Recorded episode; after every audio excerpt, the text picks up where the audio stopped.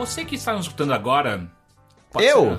ser- É, você. Eu? você, Eu tô você, ouvindo. Você, você. O Henrique também tá. Eu não. Não? Você falou alguma coisa? É, você pode ser um novo ouvinte.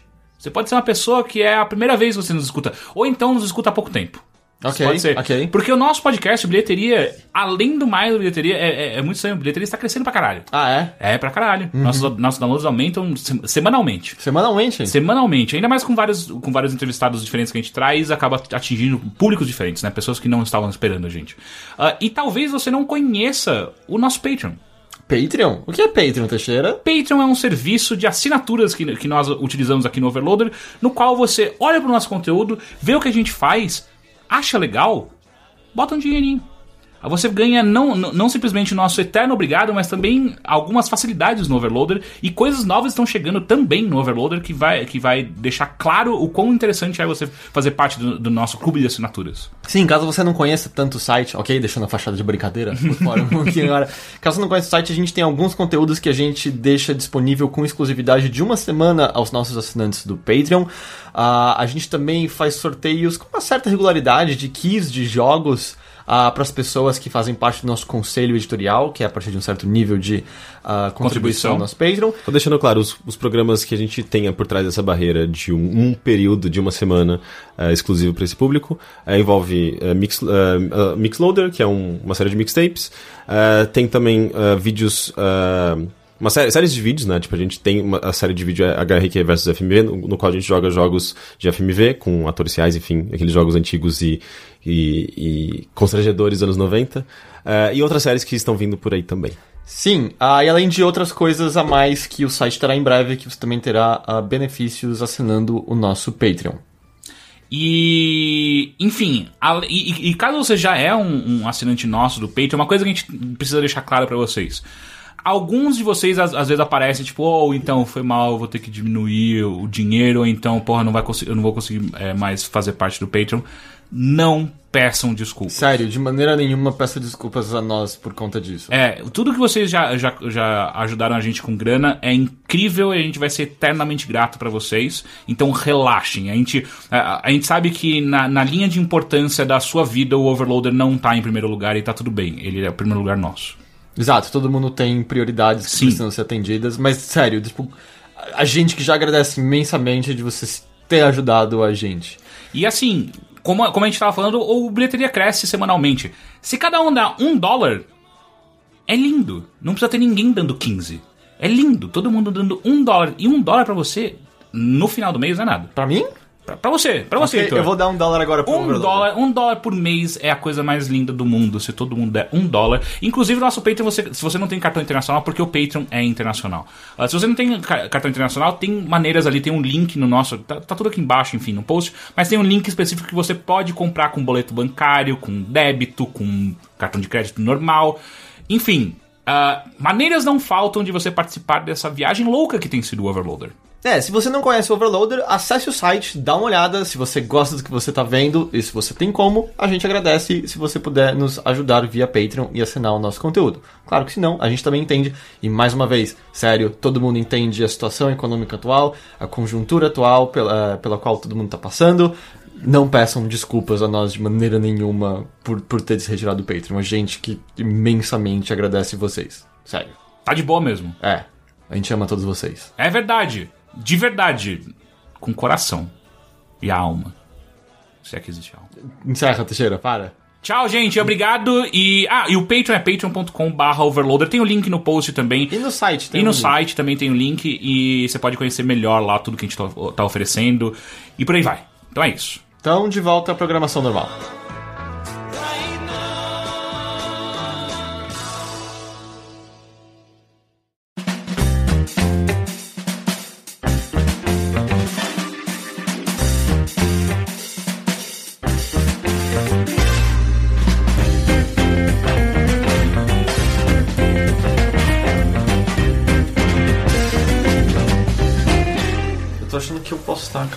Sei. Eu acordei me sentindo muito esquisito. O que você fez ontem? Nada. Eu sinto que eu tô sempre a um passo de desmaiar por algum motivo. Oxi. Parece que metade de mim tá meio que voando o tempo todo, sabe? Sempre? Metade tá voando. Sempre foi assim tá ou mudou em algum momento? Ah, mudou há dois dias. Ah, tá. Tá, Mas como então assim? é prova- possivelmente Qual, dois. qual a metade que tá voando? Eu esqueci de botar açúcar nesse café. é. Puta, não sei. Não é nem a de baixo nem a de cima. É, mas faz um contorno em escala menor dentro de mim. É essa parte. Eu acho que você tá. É é a sensação de estar voando, tipo. A Palmer Lucky na capa da Time. que é tipo aquilo. É, Uma não- pequena voz. Não, é mais do tipo, eu tô dirigindo e. Uau, eu tô dirigindo. Sabe? Isso é perigoso. Isso se chama maconha. Não. Não. É, se chama. é, você toma algum remédio? Vários. Muitos. Mais do que uma pessoa da idade dele deveria. Então talvez seja a combinação desses remédios. Pode ser. Aí você junta isso com uma gripe. E aí eu fico com inveja que você tá louco o tempo inteiro. Mas isso não é bom, é, é loucura. Peraí, não, não mas é meus boa. remédios, não, não, eu não tomo nenhum remédio forte que me deixa Como chapado. não? Eu tomo um eprazol, dois remédios pra pressão. Exato. Isso daí faz mal, cara. Não, você não fica chapado por remédio de pressão. Aí você tomar o suficiente, você fica chapado com qualquer não, coisa. Tá, eu, não- eu tô tomando o suficiente por dia. Então, Não, mas só que daí. que eu sou estranho. É. Todo dia eu tomo muito. Não, mas tomo é o que eu o acho. médico me recomendou. É que eu acho que se você toma isso juntando com, com uma gripe, por exemplo, é o que te deixa mais, mais suscetível a, ao sentimento estranho. Da tristeza. Não, não, isso daí chama vida. Ah, É, é um vírus que você contraiu assim que você nasceu. enfim, vamos ver. Semana que vem eu digo se eu tô vivo ou não. Olha, eu tô tomando Roacutan faz quase três meses. Não, tô indo pro terceiro mês e não tô deprimido ainda. Ah, mas é pra causar depressão? Não, mas ele é uma. Ah, então... ah, Que bom, né? Não, ele é, é uma, uma possível. um possível efeito colateral. Ah, é isso que ele perguntou. é literalmente o que eu perguntei. É, se é possível, se é um efeito Ah, colateral. é- não, é que eu achei que você- falou era pra causar depressão. É, não, É. é um remédio que você toma pra ter tristeza. Tem pouca já. Ah, vai que tem gente que é muito feliz que precisa reduzir um pouco o grau de felicidade. Eu não me importaria de dar esse remédio pra algumas pessoas. Mas Olha, é. Eu vou fazer, botar você pra jogar Final Fantasy, vou te dar esse remédio, que você vai associar pra sempre um com o outro, e você nunca mais vai falar dessa série aqui, tá? É. Mas é, eu não sabia, é um efeito colateral do Rokutan? Ele tem muitos efeitos colaterais. Ah, não, isso eu Ele- sei, ele é mas um eu sabia que. Ele é um corticoide? Não, ele. Eu sei que ele atua diretamente no. Glândulas sebáceas. nas glândulas sebáceas. ah, mas E no não- fígado. Que é uma Mas glândula não, mas sebácea, fígado- é um glandulão. Mas fígado, na verdade, só porque. ah, É porque tudo filtra pelo É, fígado. tudo filtra pelo fígado, então não adianta. Qualquer remédio que você toma pode fazer mal pro fígado. Mas. Eu não, eu não sei exatamente por que ele. Então dá pra causa falar que bebida é remédio? Ela cura várias coisas. Pra um, um curto espaço de tempo. É. É, não é remédio, mas é droga, assim como remédio é, droga. Sim, é. Eu concordo. Eu, tô- eu eu acho que é. Tudo é droga, gente. É, álcool é A gente droga. produz droga. A gente produz droga. Sim, gente. É tipo assim- overloader. só- Eu ia falar pra você não abrir a porta do banheiro. Que tem Eu uma sempre, eu sempre lá. lembro, eu, eu, eu achava que eu tava lendo algo muito adulto quando criança. É muito adulto. Eu, que eu não sei essa referência. Foi uma Como referência. não? Peppa Pig. Ah, tá. Nossa, eu não. Não, agora eu sei. Aí tem coisas engraçadas, não. Mas é que eu, eu lia os gibis do Trapalhões que tinha quando era criança, que na minha cabeça eram bons. E aí tinha, acho que era a máquina trapalhífera, que era a máquina mortífera com os Trapalhões. E aí estão os dois no carro, né, que é o Didi e o Mussum, como os dois, os dois policiais. E aí, tipo, ah, a gente tem que impedir os- esses bandidos continuarem contrabandeando drogas. Eles, é, drogas, pega isso aqui. É, uns bichos trapalhões, deixa eu ver. Nossa, aqui é uma droga, eu não falei? Eles estão contrabandeando isso. Nossa, que meta, né, Nossa. gente? Sim. Ah, Roteiristas. Eu eles... nunca entendi como os gibis dos trapalhões não era processado, porque era, muitas das histórias Não, são baseadas co- nessas coisas. Como Trapalhões não era processado, né? Porque era muito. Era um... É que naquela época podia Exato, tudo. é, não, né? todo mundo era preconceituoso e racista. É, e ninguém ligava ninguém- muito. Cara, eu tava. Vocês lembram daquele. É... Puta, o nome eu acho que era uma aventura embaixo d'água, mas era o Cadê o Léo? Cadê o Léo? O Léo, onde é que, porra está? é essa? Que era cara? assu- assustador. Passava na, Na cultura. cultura. era um programa que eu acho que passava dentro do Ratimbum. Não, ele era. Ele passava. Ele, era, ele passava.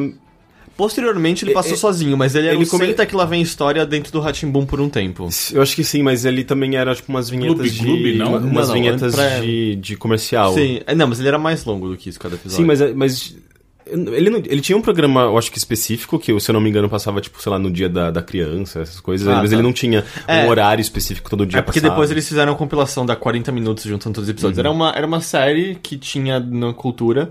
É onde o Júlio, que depois tava no, o personagem tava no Cocoricó, apareceu a primeira vez. E a história é que ele volta da escola e o leãozinho de pelúcia dele, o Léo, sumiu. Ah, lembrei! E é assustador, os é o- bonecos são horrorosos. Que o lance é o. Todo mundo entrou na máquina de lavar depois esperando parar numa ilha mágica. Porque Aham. é isso, ele foi levado É pra, assustador. pra lavanderia e foi parar num lugar mágico. Aquilo não é pra criança, cara. Ah, eu amava quando criança. Mas tava ah, muito Era doido, legal, mas os cara. bonecos são muito. A cultura é assim, é brilhante em fazer bonecos muito bem feitos e muito assustadores. Mas ainda, mas assim, uma coisa que você percebe claramente, assim, a, a como a qualidade cresceu ridiculamente daquela época, mesmo pra uma época que eu acho que hoje em dia já é velho que a gente lembra Cocoricó. do, Ratimbum ou do Cocoricó mesmo. É. O Júlio, na minha cabeça era o mesmo boneco, É. não tem nada a ver. E é uma coisa muito bizarra que a maior parte dos bonecos é a mão de uma pessoa na cabeça e aí é só um braço controlado. Então muitos bonecos só tem um braço Sim. funcionando e tal. Enfim, eu tenho inteiro no YouTube, eu fui assistir quase tudo, eu fiquei pulando uns pedaços só. E, cara, ah, logo no começo acontece que ele volta da, da escola e o Léo não tá lá. E ele vira pra mãe e a mãe olha na lavanderia, lava rápido, onde ela levou o Léo pra tomar um banho, porque o Léo não gosta de tomar banho. Quem atende é o dono da lavanderia. Que inicialmente apareceu um cara chinês. Hum, Imagina o estereótipo mais preconceituoso de um chinês. que você já- Ele falava Não, é, com uma vozinha. Com, com todos os dentes da frente, de cima, totalmente pra fora da boca. A cara achatada, falando tipo, ah, ligou pra lavanderia, né? Na verdade, quando ele tá no telefone, é a moça falando, tipo, é, ah, aqui é da lavanderia Lava Jato? Sim! é, tipo, ah, você pegou umas roupas minhas hoje? Sim! E, tipo, os é horrível. E aí eles vão pra lavanderia. E aí, tipo, nisso, ah, eles já não são mais chineses, eles são japoneses. E a lavanderia tá meio perdida, eles estão procurando o Léo e não encontram. E aí o Júlio vira e fala assim: Mas como o senhor pode não saber onde está? O senhor é japonês, todo japonês é organizado. Essa Da foto tem literalmente no negócio. A gente não tinha noção de porra nenhuma, a gente não tinha noção de nada. E nem faz um tempo assim, né? É, Era, a gente era criança, né? eu tinha o que? Acho que 5 anos. Não, mas eu digo, a produção cultural nos últimos 20 anos nem mudou tanto assim, né? Ou mudou. Mas ainda assim a gente faz um monte de bosta. E além de uma inocência que eu nem sabia que nos anos 90 ainda existia, que era de que o o Léo fala pelo ralo com o Júlio, né? Pra, tipo, "Ô, eu vim parar num lugar estranho. Aí o Júlio resolve entrar também na máquina de lavar pra ir para lá. E o que ele faz? Ele é uma criança de menos de 10 anos que acorda no meio da noite, foge de casa e pega um táxi. E o taxista leva ele de boa pra lavanderia. Tipo, você tá indo pra lavanderia? Tô- Ah, é, a justificativa que ele dá ali. Não, e outra, tipo, entrar na máquina de lavar é um negócio que não é muito seguro, sabe? Tem coisas bem, bem... Mas a maior, maior trauma foi entrar quando criança e, e a gente continuar aqui. Você tentou entrar na máquina Sim, de lavar? óbvio. Mas era daquelas que abria a portinha de, lá, De lá, frente? né? É que tinha em casa. Ah, em casa era que abria a porta de, cima. E eu me lembro de. Sempre quando minha mãe tava lavando roupa, eu, eu, eu subia num banquinho pra ficar olhando, tipo, o movimento. E eu ficava muito assustado. Eu pensava, nossa, se eu botar minha mão ali, tipo, minha mão Sabe vai que- embora pra sempre. Sabe que existe uma, uma anedota envolvendo máquinas de lavar no Brasil que eu escutei uma vez? Eu não sei se é Hum. real, alguém pode me confirmar isso. Que falam que no Brasil é um dos poucos lugares do mundo que tiveram que colocar a tampa da máquina de lavar de vidro. Porque brasileiro era estúpido e ficava abrindo o bagulho pra ver se a roupa tava lavando de verdade.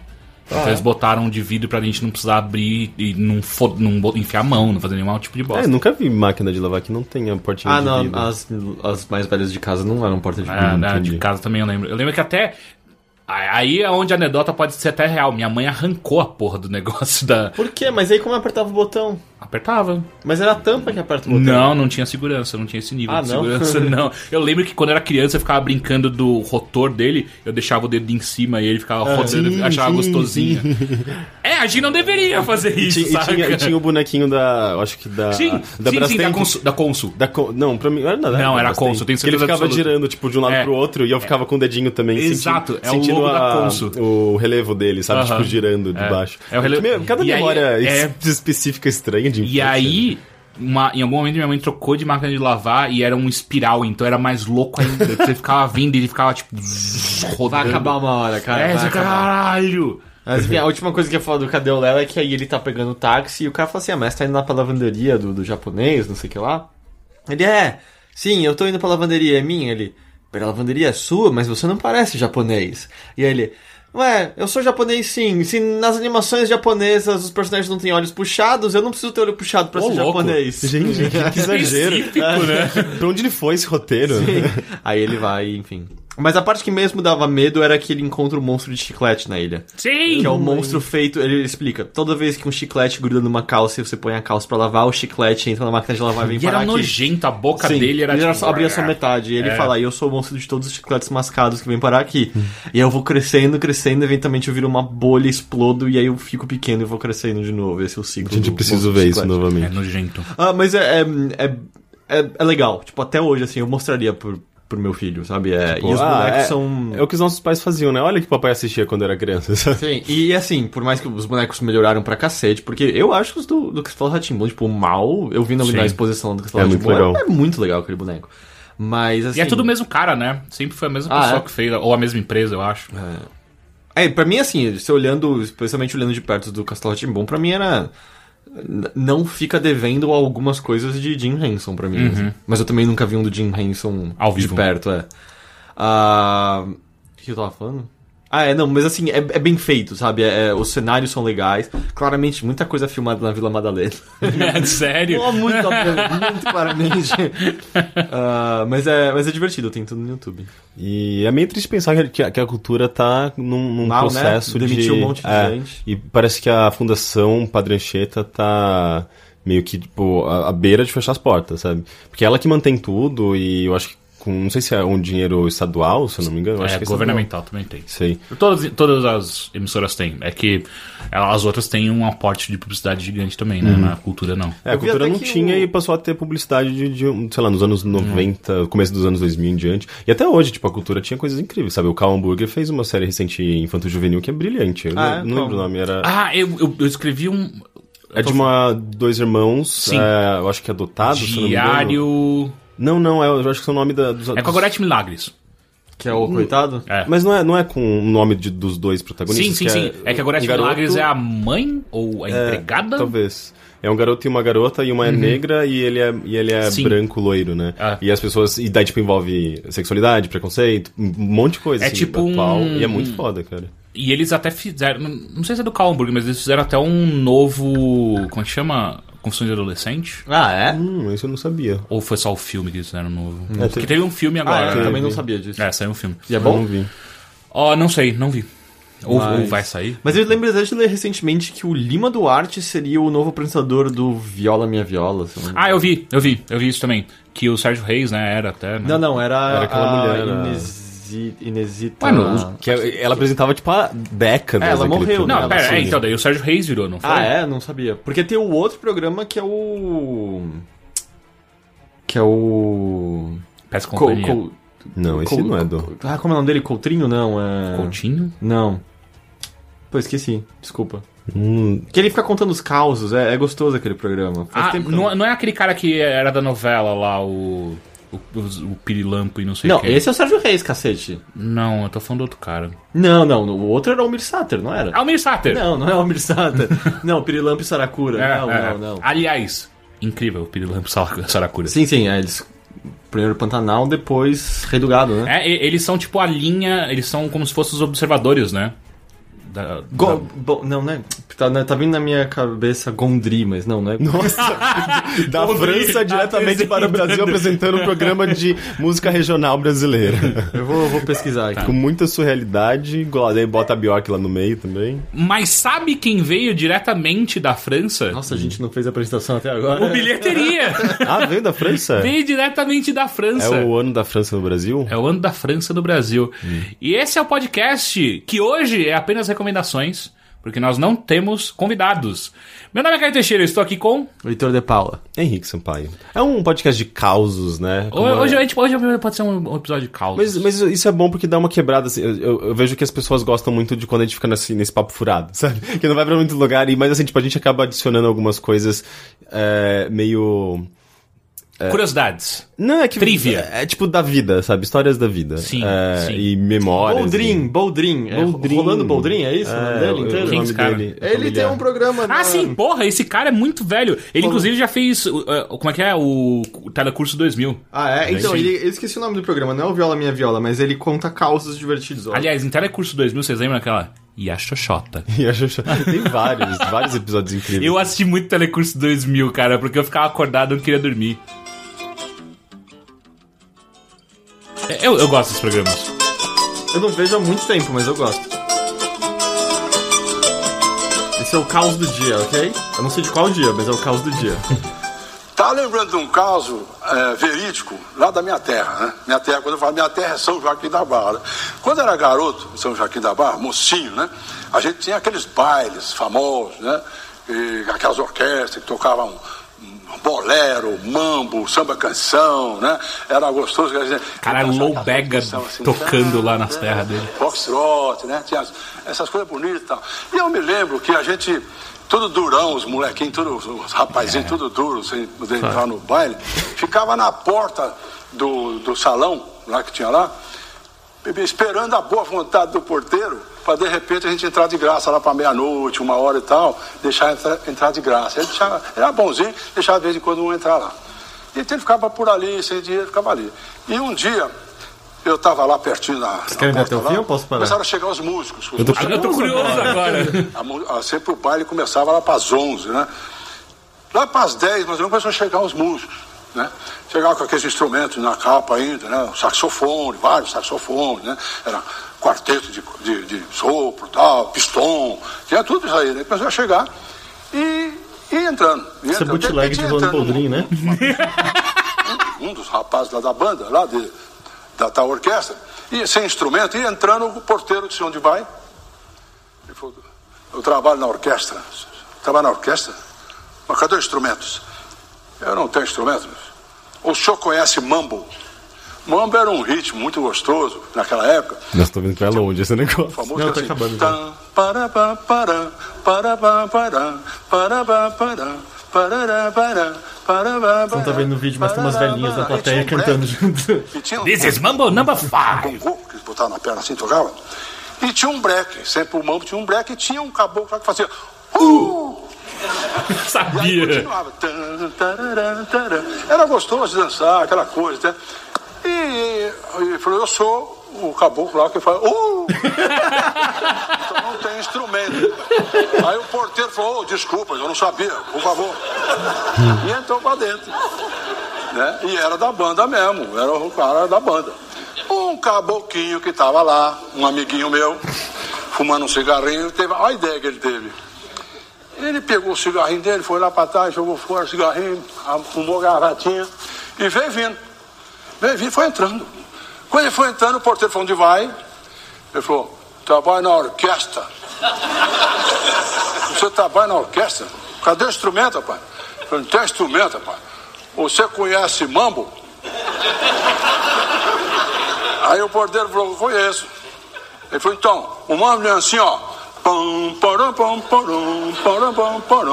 Tá virando piada, um né? O porteiro falou, tem. Então, não tem um homem lá que faz, uh! Ele falou, tem, mas esse aí já entrou. Eu falei, não, eu sou o que cutuca ele, ele vai fazer, uh! Puta que pariu. Adoro Rolando Boldrin. Caralho. Então a gente tem um convidado, né? Que foi rolando Bondrin agora, contou o, nosso, o caos pra gente. Sim, direto. Obrigado, Boldrin. Até a próxima. Esse foi o momento Boldrin. Não quer gravar o resto? Não? Ok, valeu. Tá bom. Ah, você não gosta do Rick, né? Eu sabia. Como todos os outros que saem na metade. Então, ó, lembrei, lembrei não, o Google me lembrou do nome da- dessa série infanto-juvenil. Eh, se chama Pedro e Bianca. Hum, sim, E ele ganhou o prêmio M Kids de melhor série. sim. É que eu tava fazendo o perfil da Gorete Milagres e eu vi que foi uma das poucas coisas de relevância que ela fez Nossa, eu na carreira mandei dela. muito mal nesse café. Puta merda. Aliás, eu, eu posso contar pra vocês algumas curiosidades sobre a Gorete Milagres. É, não. Eu, eu Aí você fiz. sabe por quê? Ah, da- da- você tá fazendo um trabalho de entrevistas, É é? isso, isso. E a curiosidade da Gorete Milagres Eu é. nem lembro quem que ela é direito. De, Ô, menos de- coitado! Ah, é verdade, é essa. Então, é, foram cerca de 14 anos fazendo o mesmo personagem. O coitado. O Que coitado. ninguém lembra o nome dela. É o coitado. E ela brigando. Filomena, não era? Filomena. E ela brigando por relevância e falando que ela é uma artista de verdade. Inclusive recusou duas vezes a Globo por um salário de 5 mil reais. Pra fazer a. a Pra ganhar o Filomena? programa próprio. É, no Fazer no a, SBT. a Filomena? Exato. Programa próprio da Filomena? Não, Ué, mas assim, tinha no ela- SBT? Tinha, tinha. Ela era Sério? com o. Aquele Puta cara que, pariu. cantava. Sim, sim, é, sim. É, não é Camargo, não é Val- Valcir. Não, Não, é parecido com isso. É, É. Moacir Franco. Moacir Franco. Moacir Franco. E aí aconteceu, ela ganhou o programa próprio, ó, coitado. E ela era co a estrela com o Moacir Franco. Sim, que ela, ela trabalhava na casa do Moacir Que era Franco. Steve, não sei o que, Steve, sei lá, era um cantor que não, não fazia mais sucesso. Tipo Moacir Franco. Tipo o Moacir Franco, exato. E aí ele, era ele e o filho dele era o diretor do, do negócio. E aí aparentemente foi assim, ela foi chamada pra Globo, ela foi pra Globo e ficou uma semana, ficou um ano na Globo sem nenhum papel, o- um ano não, menos, alguns meses na Globo sem nenhum papel. O Silvio Santos chamou ela de volta. Ela foi de volta pro SBT, a Globo ficou putaça, deu quebra de contrato, uma puta grana, o Silvio Santos falou, relaxa, eu pago. Ela foi pro Coitado, ficou lá, acho que um ano, se não me engano, tretou com o Moacir Franco e com o filho dele, que era diretor. Eu me lembro- eu me lembro o diretor pediu, é, o dire- diretor pediu demissão e o Moacir Franco logo em seguida, é meu filho, né, eu vou junto. E saiu, acabou o programa, Globo chamou ela de novo, ela foi e ficou uma semana na Globo... Aí o Silvio Santos chamou ela de volta, ela voltou e deu quebra de contrato de novo Caralho. pra Globo. Ela ficou. A dívida dela ficou em coisa de 2 milhões de reais. Caralho, mas, mas o. a Só que é, o. SBT pagou, Sim, mas só eu- que é eu- tipo, as pessoas odeiam essa mulher num nível absurdo. Tipo, ela conseguiu arranjar treta com todo mundo. Ah, Ela- mas ao mesmo tempo é, tinha uma pessoa mais, mais influente do que ela, mais poderosa do que ela, meio que incentivando. É, só Pois que é, imagina que toda a classe coisas- artística odeia ela, só o patrão gosta. É, Eram duas coisas que eu me lembro de, na, na- pelo menos de ver pessoas comentando na época que tinha esse programa no SBT, que um não era exatamente fácil trabalhar com ela e mas dois o programa inicialmente tinha uma boa audiência por SBT. É, já. é, eles batiam uma boa audiência. Mas é, é engraçado até porque eu, eu vi você fazendo um pouco dessa pesquisa e eu não tinha noção de que era um personagem do qual ela queria se desvencilhar. Eu achava que era quase um alter ego dela, tal qual Tiririca, sabe? Uhum. Eu achei que era. Inclusive, fiz também uma pesquisa do Tiririca. Eu tenho Ah, é. várias, vários dele. Tipo, é, é que seria o nome de palhaço, sabe? De certa Uhum. maneira. É o personagem que ela é. sei lá, eu, eu, achava, eu não sabia que. Não, ela. Pelo, pela pesquisa que eu fiz, aparentemente ela. Rapidamente. Ela, ela começou em 98, se não me engano. E rapidamente ela. Tipo, "Ah, eu não quero mais fazer isso.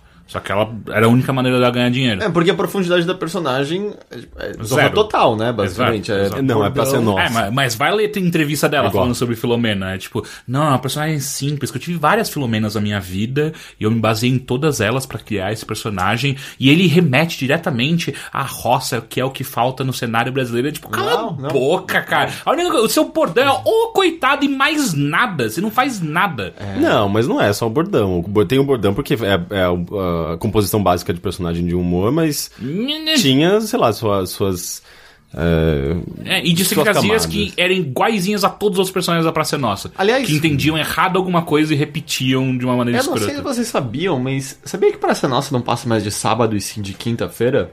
Ah, é? E eu sei porque eu assisti Praça Nossa. Sério? É Mas que- não é no mesmo horário do Masterchef? Hum, não, mas é Masterchef é terça. Ah, O que aconteceu ontem é que eu tava tentando ver o debate lá do, do- dos pré-candidatos à presidência dos Estados Unidos. Uhum. Que, opa, perdão? Dos GOPs lá. Eu tava vendo os relatos das coisas incríveis que o Do Donald Trump. Trump. tava dizendo. É. E aí, só que eu descobri que eu não tinha, não tenho Fox News aqui, que é o único lugar que tava passando. E aí eu, ah, faz tanto tempo que eu não ligo a TV, vamos rodar os canais. E aí eu parei na Praça Nossa. deve estar deprimente. Cara, existe é- ainda. É, é- é o filho do Carlos Alberto. não, é o Carlos Alberto que tá. Não era ele que. Não era o filho que ia fazer? Não, Ia tocar. Ah, não, ele- acho ele que é tá esperando o pai diretor. morrer, provavelmente. Ele é né? diretor, se eu não me Não, engano. é a mesma coisa, Carlos Alberto sentado. E. Eu, eu acho que eles não estão nem sequer mais tentando fazer humor. é só uma conversa entre duas pessoas que mais ou menos se conecta. E aí entram as risadas enlatadas. Por... É, é meio inexplicável, assim. é- Esse programa, eu não sei porque ele tá na televisão. não Ah, é Ele né? tem audiência? Ah, não faço ideia. Assim, e as piadas, o nível das piadas eram aquelas piadas ah, extremamente calcadas em conceitos antigos e hoje em dia considerados preconceituosos por nós. Tipo, que o seu avô contava pra você. Do tipo, ok, vou uma delas, sabe? Dois daqueles personagens aleatórios conversando. Uhum. Um deles vira pro outro e fala assim: Rapaz, eu tenho que conversar com você. Sabe aquela moça que você me apresentou, que você falou que era, era de boa família, não era dada, que era, era uma, boa, uma boa moça e tal? Pois bem, eu casei com ela. E aí eu descobri que ela já é totalmente rodada, teve já com um monte de homem. O que, que é isso aí? Você falou que ela era uma moça de família. E o outro responde: Não, ela é moça de família sim, ela só dormiu com o primo, com o tio, com. Meu Deus, que bosta. Eu olhando, eu falei, não, você tem que estar brincando comigo, que, que isso, tipo, 2015 É, é justamente que- e tá aquilo que a gente tava televisão. faz- falando, né? Tipo, nos Trapalhões isso ainda cabia, de certa forma, porque gente- as pessoas não, não, não tinham nem noção do, do, que, do, do quão preconceituoso era isso. E a gente evoluiu, sabe, nesses últimos 30 anos, pra saber o quão preconceituoso é isso. E esse programa tá parado no tempo. É, não, e- e- mas tipo, como é que isso tá rolando ainda? E aí depois teve um outro quadro, que era um cara que eu acho que era pra imitar o Serginho Groisman, em que ele chamava convidados, aí chamava aquela moça que responde perguntas do Serginho Groisman, que acho que ela é mais voltada para perguntas de sexo, se eu não me engano. Sei lá. É, mas eu- Saião. Essa aí é o nome dela? É, Caralho, é que- uma, era uma das que respondia perguntas de sexo, tipo, na. Pra mim é Jairo Bauer, na sempre- TV sempre na será. TV. E a Penélope. E a Penélope. Ah, enfim, aqui eu, sei lá, já vi essa mulher no YouTube algumas vezes. Enfim. E aí um dos personagens, e isso minha cabeça tá ainda tentando entender, é um cara que imita o Tiririca. Hã? Um cara? Não é o filho dele, não. Não, não é o Tirulipa. Ah. É um personagem que é o Tiririca, mas não é O o Tiririca. Tiririca. mas é o Tiririca. Porque o. Tiririca tá, o Tiririca tá na Band. Ele tá no, Ué, mas ele. tá no governo. Não, né? Ele- quando ele tá de férias no- do governo, ele, ele participa. Mas é- Ou seja, quase sempre. Mas é a mesma coisa que... Não fala assim, ele é, o, ele é o deputado com maior. Ele nunca faltou em nenhuma sessão. Mas Ele que que é? fez algo Como que alguém é, pode- é questionável, mas ele nunca faltou em nenhuma sessão. Mas como que alguém pode trabalhar, tipo, no programa, de, sei lá, na De Band férias. de férias? Férias quanto, por quanto O deputado tempo? tem férias também. Sim, de o quê? De um mês? É, eu acho que sim. Dá pra gravar muita coisa em um mês. É. Mas é. É a mesma coisa assim, ah, é, esse aqui é o Bozo. E é tipo, é só um cara vestido de Bozo imitando Bozo. Mas não é os Bozos oficiais. Que coisa bizarra. E aí esse cara só, E aí tipo, tem um nome diferente. Não, só... era o Tiririca. Ele falou, ah, o Tiririca aqui. Quê? E aí é tipo, É cara, tipo Não é- E a marca? É tipo Exato, Patati mas- Patatá, que tem É, vários. Não é, não é que nem, sei lá, o, o palhaço Gozo que tá fazendo uma Sim, o paródia palhaço- com o Bozo. É, é tipo uma versão do Tiririca. É, é um cara imitando o Tiririca. Gente, e, que bizarro. E errando muitas piadas. Tipo, muito, muito. Muito, muito, E sabe o que muito. é pior? Nessa pesquisa do Tiririca, eu vi um dos primeiros programas que ele fez no Praça Nossa. Foi bom. É. É tipo. Acertou. Ali acertou. Eu- Que é ele falando como que foi a primeira vez dele. E, e é muito engraçado ele tirando do Carlos Alberto como foi a primeira vez e o Carlos Alberto falando que foi no puteiro. Foi. É, é, é, é real, é genuinamente bom. É, é puro improviso. É tipo, ok, isso, isso foi bom. E, é, e assim, eu não tô dizendo, sei lá, talvez essa tenha sido boa. Eu não tô dizendo que eu acho o Tiririca necessariamente engraçado. Não, não, não. Ele é bizarro. Mas assim, esse Cara, cara. quando eu era criança eu achava engraçado. Porque eu, tipo, acho que. Ah, não, às vezes- repetição, né? Às vezes ele tem um humor que é. só bobo, sabe? Cara, eu achei um arquivo que é a primeira vez que, que. Uma das primeiras vezes que ele foi apresentado. E sabe qual programa que apresentou ele pro Brasil? Hum. Aqui agora. Ah, é? Nossa, Aqui antigo. agora foi até Juazeiro do Norte acompanhar um, um- um show dele. E a chamada é. Conheça agora o artista mais chato do Brasil. E aí é ele tocando atrás, cantando é, é, é, Florentina, Florentina, Florentina. E o repórter do lado, ele. Ó, escuta só, esse cara é insuportável. Florentina, Flor. E aí a câmera vai pra, pra, pro público e o público tá tipo meio. É, é, Tá de é- boa. É, não, eles estão, tipo, na- dançando e ao mesmo tempo é, é, de saco cheio, sabe? Porque a música não acaba. Mas essa e é o a piada da fica- música, né? É, exato. E aí fica o cara mostrando o CD, é esse CD aqui, e esse cara é insuportável. Isso que caralho, aqui agora era muito da hora. Era meio gonzo, né? Aqui agora era nojento, né, cara? Não, sim, mas isso, isso ainda mais num, num programa de eh, investigação policial, sabe, tipo, investigação eh, de, de gore policial. É tipo, é, é, o que, que você tava fazendo lá? Como sabe? era o nome daquele cara que todo mundo Gil Gomes. Gil Gomes. Eu já. eu- me corrija isso, porque eu nunca fui atrás, mas. Eu já ouvi que ele era um repórter investigativo que, de fato, resolveu alguns mistérios e entregou fatos à polícia. Não conheço. Eu realmente não quero conheço. pesquisar Gil sobre Gomes. isso depois. Gil Gomes, na verdade, ele, ele acabou se vendendo pro lado, né, pra ganhar dinheiro. Isso É, tem a ver com um quadrinho que eu tava lendo, se vocês quiserem que eu Era sobre Gil, Gil Gomes? Não, a investigação policial. Ah. Daqui a pouco a gente vai falar. É, mas é. E aí a minha noite terminou comigo. Isso não tem nada a ver com o que eu assisti. Mas você assistiu. Mas é, depois da Praça Nossa eu, eu troquei de canal, tava Gloob e aí eu assisti Xirra. Nossa, que horas isso, Onde cara? você assistiu Xirra? No Gloob, aquele canal só de desenho. Meu Deus, o Gloob virou, tipo, a... o SBT que fica repri- reprisando Ah, coisa. tem- Você viu que o SBT vai reprisar punk, né? Eu vi, eu tipo, vi. o que tá acontecendo, gente? Vai- Então, é não, mas é, eu não sei, esse Gloob não é só que nem o Boomerang? Era, não era só de É, o. Gloob é, o- é um programa, é um canal da, da, da Globo. Ah, é? É, Ah. da Globo. Não é à toa que Gloob é Globo, é um anagrama de Globo. só que pra crianças. Não, não é Glo- anagrama. É porque tem dois Os no meio. Ah, pensei que era G-L-U-B. G-L-O-O-B. Ah, tá, então, então realmente. É, e só que é pra crianças. E, e ali eu sei que passava. Tava passando, tipo, acho que o desenho do, do é, é, Angry Birds no Globo, se eu não me engano. Ah, eu Ah, tem, a única né? outra coisa que eu sei que passa é que a propaganda foi de um seriado chamado Ana e os Robôs. E eu fiquei impressionado porque os efeitos de computador não eram tão ruins assim. É, porque geralmente a programação deles é meio ruimzinha. Mas aí eu assisti Xirra. E foi Continua bom tão pra você? quanto. É. eu, eu, eu não terrível, assistia né? muito Xirra, eu gostava mais do He-Man, né? Mas os dois são Eu não gostava ruins, de nenhum dos dois. Mas é, assim, eu, que as animações são extremamente limitadas. é, Tem basicamente três animações. E Uhum. o que eu não É, Era só, só as, abertu- as aberturas eram, Eram bem incríveis, né? E a, os efeitos de, sei lá, tipo, da espada, ele invocando o. o- A É, transformação. A transformação, sim. que é o que eles usam É. todo. Ah, não, a Xirra não, né? Não, não, tô falando do Ah, então, He-Man. He-Man. A, a She-Ra, ela tinha um movimento de transformação? Tinha. Sim, sim, ela sai a luz em volta e. Ela era tipo uma Sailor Moon. Sai mais, Sei. sai mais fogos Purpurina. de artifício. Caralho, a assim, She-Ra é um- uma Sailor Moon, cara. Ela, como é que é o nome A Sailor Moon É ocidental. Magical Girl? É a She-Ra Magical Girl. sei lá. Mas é. Eu não, também nunca tinha reparado assim no quanto eles economizavam na animação no sentido de a, a câmera fazia um pan na, dentro do, do, do quadro. E essa era meio que a única animação, era a única coisa que te passava a sensação de animação. Até porque muitas vezes os personagens estão falando fora da cena para que você tenha que movimentar eles menos, ou muitas vezes de costas.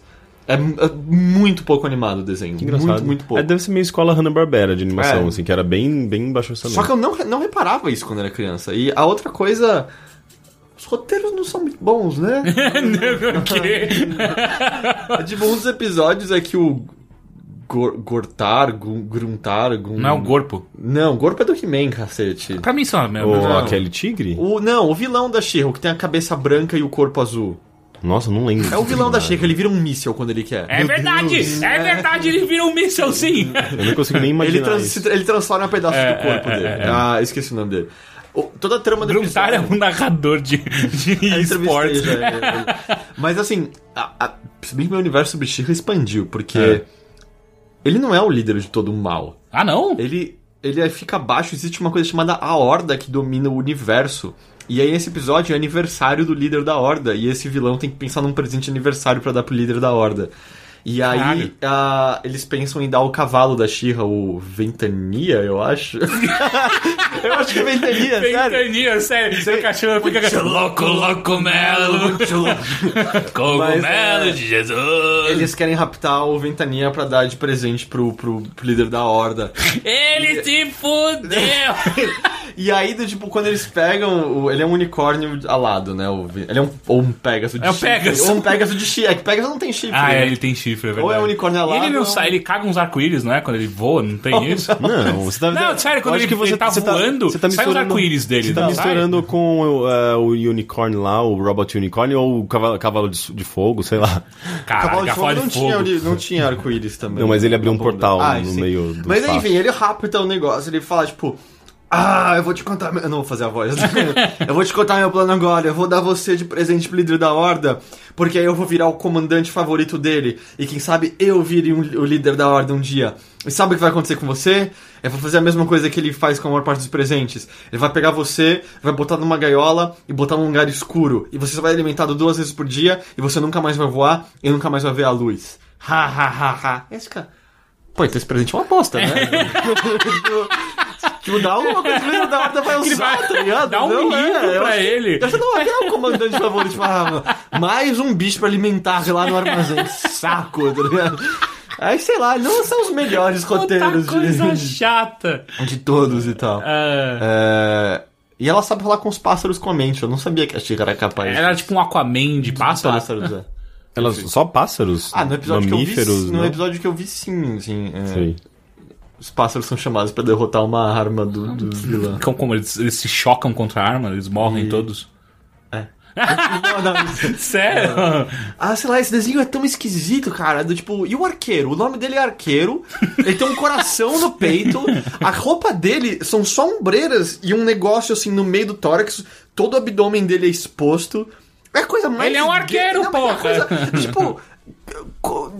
Era pra mulher, era pro público gay, qual era o público-alvo daquele negócio? Do tipo, é um cara bombado andando de umbigo de fora no meio do reino. Mas, tipo, mas, é- mas assim como Conan tinha um pouco disso, é tipo do mas meio que. Conan até- era peraí, um qual bárbaro. Conan? Conan era um bárbaro. Ele usava A gente tá falando cueca- desenho usava- da mas, série? mas existe. A gente tá falando do é, desenho- desenho da a- Tanto faz. É, Não, não, a série os- TV da, da os SBT era mó da corpos- hora. O desenho também. Falando de quadrinhos, sei lá, qualquer coisa. É, tipo, ele- os, os corpos eram bastante expostos, sabe? E, pelo que eu me lembro, He-Man e, e She-Ra tinha um pouco disso Não, não, também. não, peraí, peraí, peraí. Você lembra qual é a roupa do arqueiro?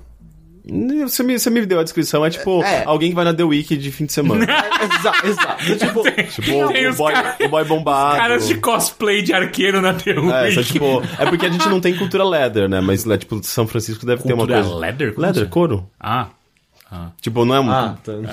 Tem, tipo, sei lá, aquela, aquelas roupas gays de. de de, de cultura leather, cultura Ah. couro, que é tipo, são só uma, meio que umas, umas, umas tiras, umas fitas pelo corpo. Meio que nem Oh, um, isso daí- um Buck Angel, assim, mais ou menos. É, também, eu acho que isso, sim. isso deve ser muito desco- desconfortável. Não, cara. não, tipo, não é uma roupa, né? É só um negócio pra fetiche, só pra, sei lá. Mas é desconfortável, você tá andando com aquela bosta. É, só tipo umas, quente, umas, é. umas fitas. She-Ra é um desenho estranho. E ainda tem o bichinho que você tem que encontrar todo episódio, né? O corpo. Não, cacete. é um bichinho de cabelo azul que ele tinha. Ei, você me encontrou no episódio? Aí Olha lá onde eu tava. E ele, oi, tô aqui. E aí ele, no episódio de hoje, vimos que às vezes quando você não compartilha seus problemas, eles podem crescer. Então é importante, encontre alguém que se importe e compartilhe seu problema com eles. Ah, tipo, é a vida inteira fiquei- procurando isso. olhando, tipo, ninguém se importa. Olha, as crianças dos anos 80 se importavam. Eu acho que não é um desenho pra, pra, pra um adulto de 30 anos. Porra, cara. Como, como que os nossos pais aguentavam a gente assistindo essa merda o tempo inteiro, Mas, sabe? Mas mas é que pais tá, cara. He-Man legal, era o que a gente tinha de padrão de animação. Então, sim, né? tipo, na época os desenhos eram, sei lá, não tinha. Eu, eu realmente acho que os desenhos evoluíram pra caralho. Sabe, se você pega, tipo, uma Cartoon Network atualmente que tem Adventure Time, Steven Universe, são absurdamente mais elaborados e mais bem escritos do que esses desenhos. Mas na época era o padrão, eu acho que. E mesmo assim, mesmo os desenhos atuais não se compara com a qualidade de animação quando você pega um longa de animação, por exemplo. Assim, é, é absurda a diferença. Tipo, Adventure Time você vê que ah, os cenários normalmente são mais simples durante o episódio. Mas é bem resolvido, a animação é bem resolvida. E é tipo, era, a, a limitação era muito mais evidente, né? Sim. E tipo, a tecnologia também era muito menor. Lá eles faziam desenho à mão, papel, acetato. Vegetal lá, Vege- é. é, o, o acetato, né? É, Tanto que você e- percebe pela Eles animação. não faziam, que- né? Eles fizeram uma vez. E Não, é, tanto repetiram. que você percebe É, animação de exatamente. corrida que provavelmente tem um corpo sem os detalhes que tem aquela animação e eles põem, tipo, Uhum. tá, a She-Ra correndo nessa direção, tá, o, o, o esqueleto correndo nessa E é direção. sempre Sim, duro, sim. né? O tórax fica parado e só pernas e braços Sim, ficam é, mexendo. é a clássica animação de, de Hanna-Barbera, do, do Scooby-Doo, É, eles é, correndo, é, né? é. Tipo, é Sim, muito é clássico. sempre igualzinho e tal. E é muito engraçado notar nesses desenhos antigos que sempre quando...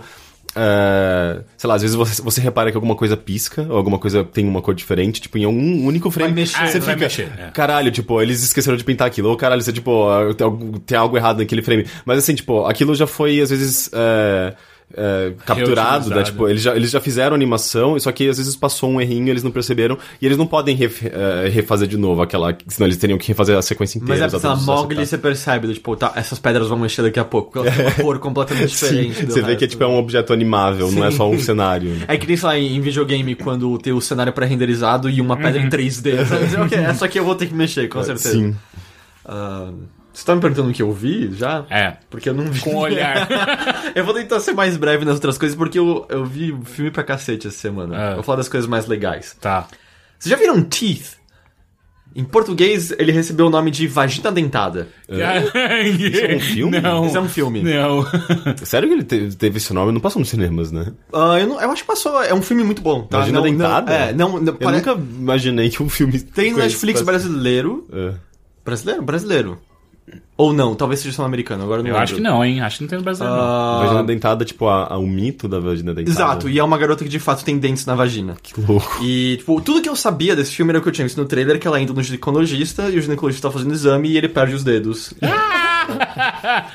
o filme é bem legal, porque na verdade ele testa comentários sobre outras coisas, porque a garota, ela é uma religião é uma coisa muito importante pra ela e ela faz parte daqueles clubes que defendem que você deve se manter virgem até o casamento e usam aqueles anéis que nem os como é o nome? Jonas Ah, Brothers escolhi- lá? tá? Jonas, sim, É, escolhi não- esperar lá, né? É, do tipo, é o anel Escolhi esperar. relações sexuais. Ah, com a Play. Existem muitas coisas É, melhores que transar, como por exemplo, esperar para transar. Escolhi esperar. Eu tô lembrando, tipo, se todo mundo transa- transasse, não haveria prédios, só haveria caixas com pessoas transando dentro. Enfim, ela faz parte de um clube de, de abstinência e, e, e reza e tentando transar outras pessoas ah, pra perto de si. E o, e o filme mostra também muito o, o bullying que ela recebe por conta disso, assim, porque o filme nunca estabelece por que ela seguiu esse caminho. Isso é o que ela é, foda-se, é problema dela. Tipo, os pais mesmo não tem, não são, não obrigaram ela a, a ser pudica, sabe? É, os pais falam, nossa, como os tempos mudaram, pra gente era muito mais loucura, mas tipo, mano, você segue o seu caminho, é, você tá de boa. É, o episódio 1 e 2 do, do Life is Strange tem um pouco disso Tem um também. pouco disso.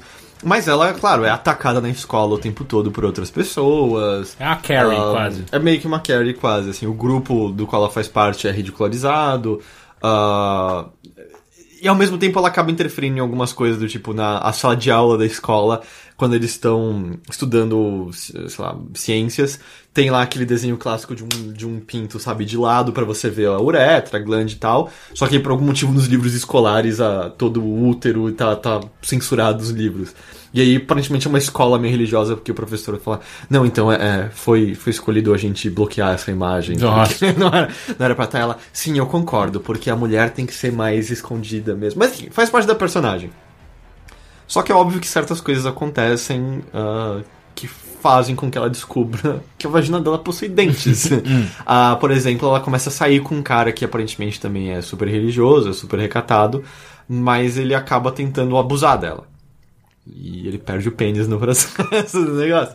E isso envolve uma autodescoberta dela de, tipo, tem alguma coisa errada comigo. É E como ela nunca tinha visto? Ela, ela É ignorava, dentro, ela é dentro ignorava da- tanto, mas ela não se masturbava, né? Não, e mesmo, e mesmo assim, também é a dentro, masturbação é, dentro, por fora. É, do tipo, ah, envolve meio que uma. Ainda, ah, ainda assim, tipo, é, é descoberta a pessoa, toda mulher Mas é vai se chegar ela no é ponto. pudica, Exato, do tipo, ela, ela, ela não se, mastur- toca, ela não se é. masturbava, e o Sim. filme deixa isso bem claro. Não se toca, é mais bonito, Ah, ok? perdão. É, ela não esfrega o carpete. e, e aí envolve tipo, uma descoberta dela tentando entender tipo, o que, que tá acontecendo com ela, por que, que, por que, que a vagina dela é dentada. Ah, mas a- acaba também promovendo o relacionamento dela com Só, pessoas. só uma pergunta, os dentes são tipo dentes humanos Não ou... mostra, Ah, não, não mostra nunca. Porque se fosse dentes humanos é Mas assustador. mostra pênis decepados. Ah, ai, caralho. É, envolve, tipo, ela, na verdade, se aproximando de outras pessoas de uma maneira que ela não se aproximava antes.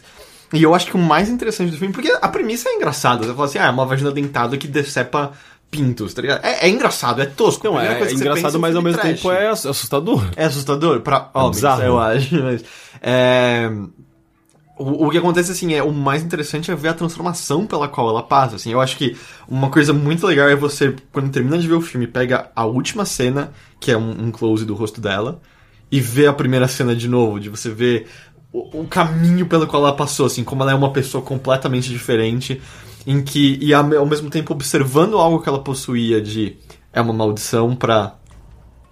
Talvez seja algo Ela bom, virou uma talvez- justiceira de cortar pau, cara. é mais ou menos assim. É, é bem interessante. É, real- é- eu, eu achei bem legal. Chama é só Teeth em inglês ou Vagina Dentada em português. Tem no Netflix. Eu realmente não lembro Não, mas agora acho que, é, brasileiro acho, que ou- é, acho que é no ou-. Mas é, é legal mesmo, assim. É, é um, é um bom filme. Só tem... eu- Eu só achei muito tosco, assim. Por algum motivo tem vários planos abertos em que eles botaram via CG uma usina nuclear aos fundos da casa dela.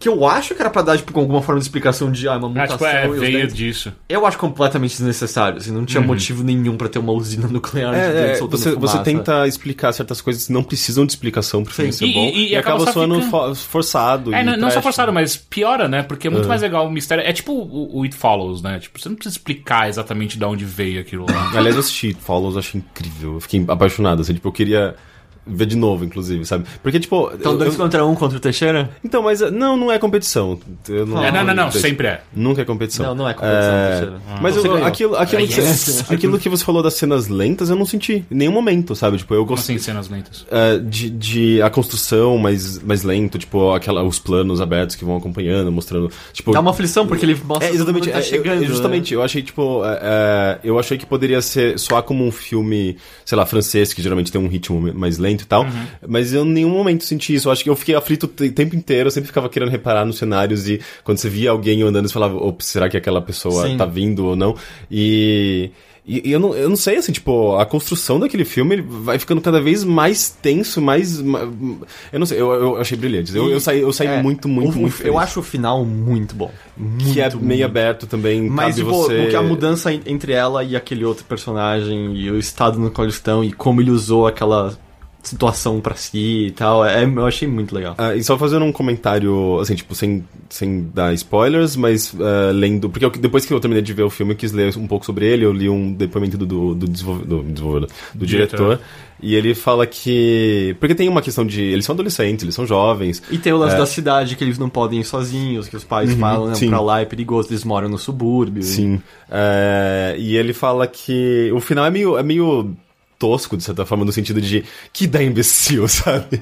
E daí o diretor comenta, não é pra ser exatamente isso, porque eles são jovens, eles eles estão tentando lidar com uma força que eles não sabem, eles não conseguem lidar, e eles estão tentando chegar numa, numa possibilidade de, de enfrentar diretamente isso, e eles chegam na, pior, na conclusão mais imbecil de todas, sabe? Que é a sequência final, que ao mesmo tempo que eu acho que tem esse lado de, ai, que adolescentes burros, sabe? É, é brilhante, assim, é, é super, eu achei super tenso também. É, e tem uma outra coisa que eu acho muito curiosa, que eles meio que, é, o diretor, o, que também eu acho que é o roteirista, ele se dá a liberdade de não abordar alguns personagens, por exemplo, os pais.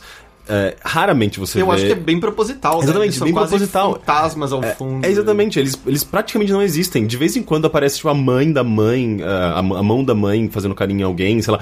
E eu ficava, "Que- de quem que é essa mãe? Quem que é essa pessoa? Porque Então, você não, não ele, ele não mostra tão claramente esses personagens, e é quase como se é, ele tivesse dando, dando a liberdade pra eliminá-los é, dessa história pra poder contar a história da, da maneira como ele contou ali, sabe? Porque se ele, se ele incluísse esses personagens e desse é, mais peso a eles, eles, eles poderiam interferir e, e, e só, tipo, é, fazer com que a- a- aque- aquele roteiro fosse contado de uma outra maneira, sabe? Sim.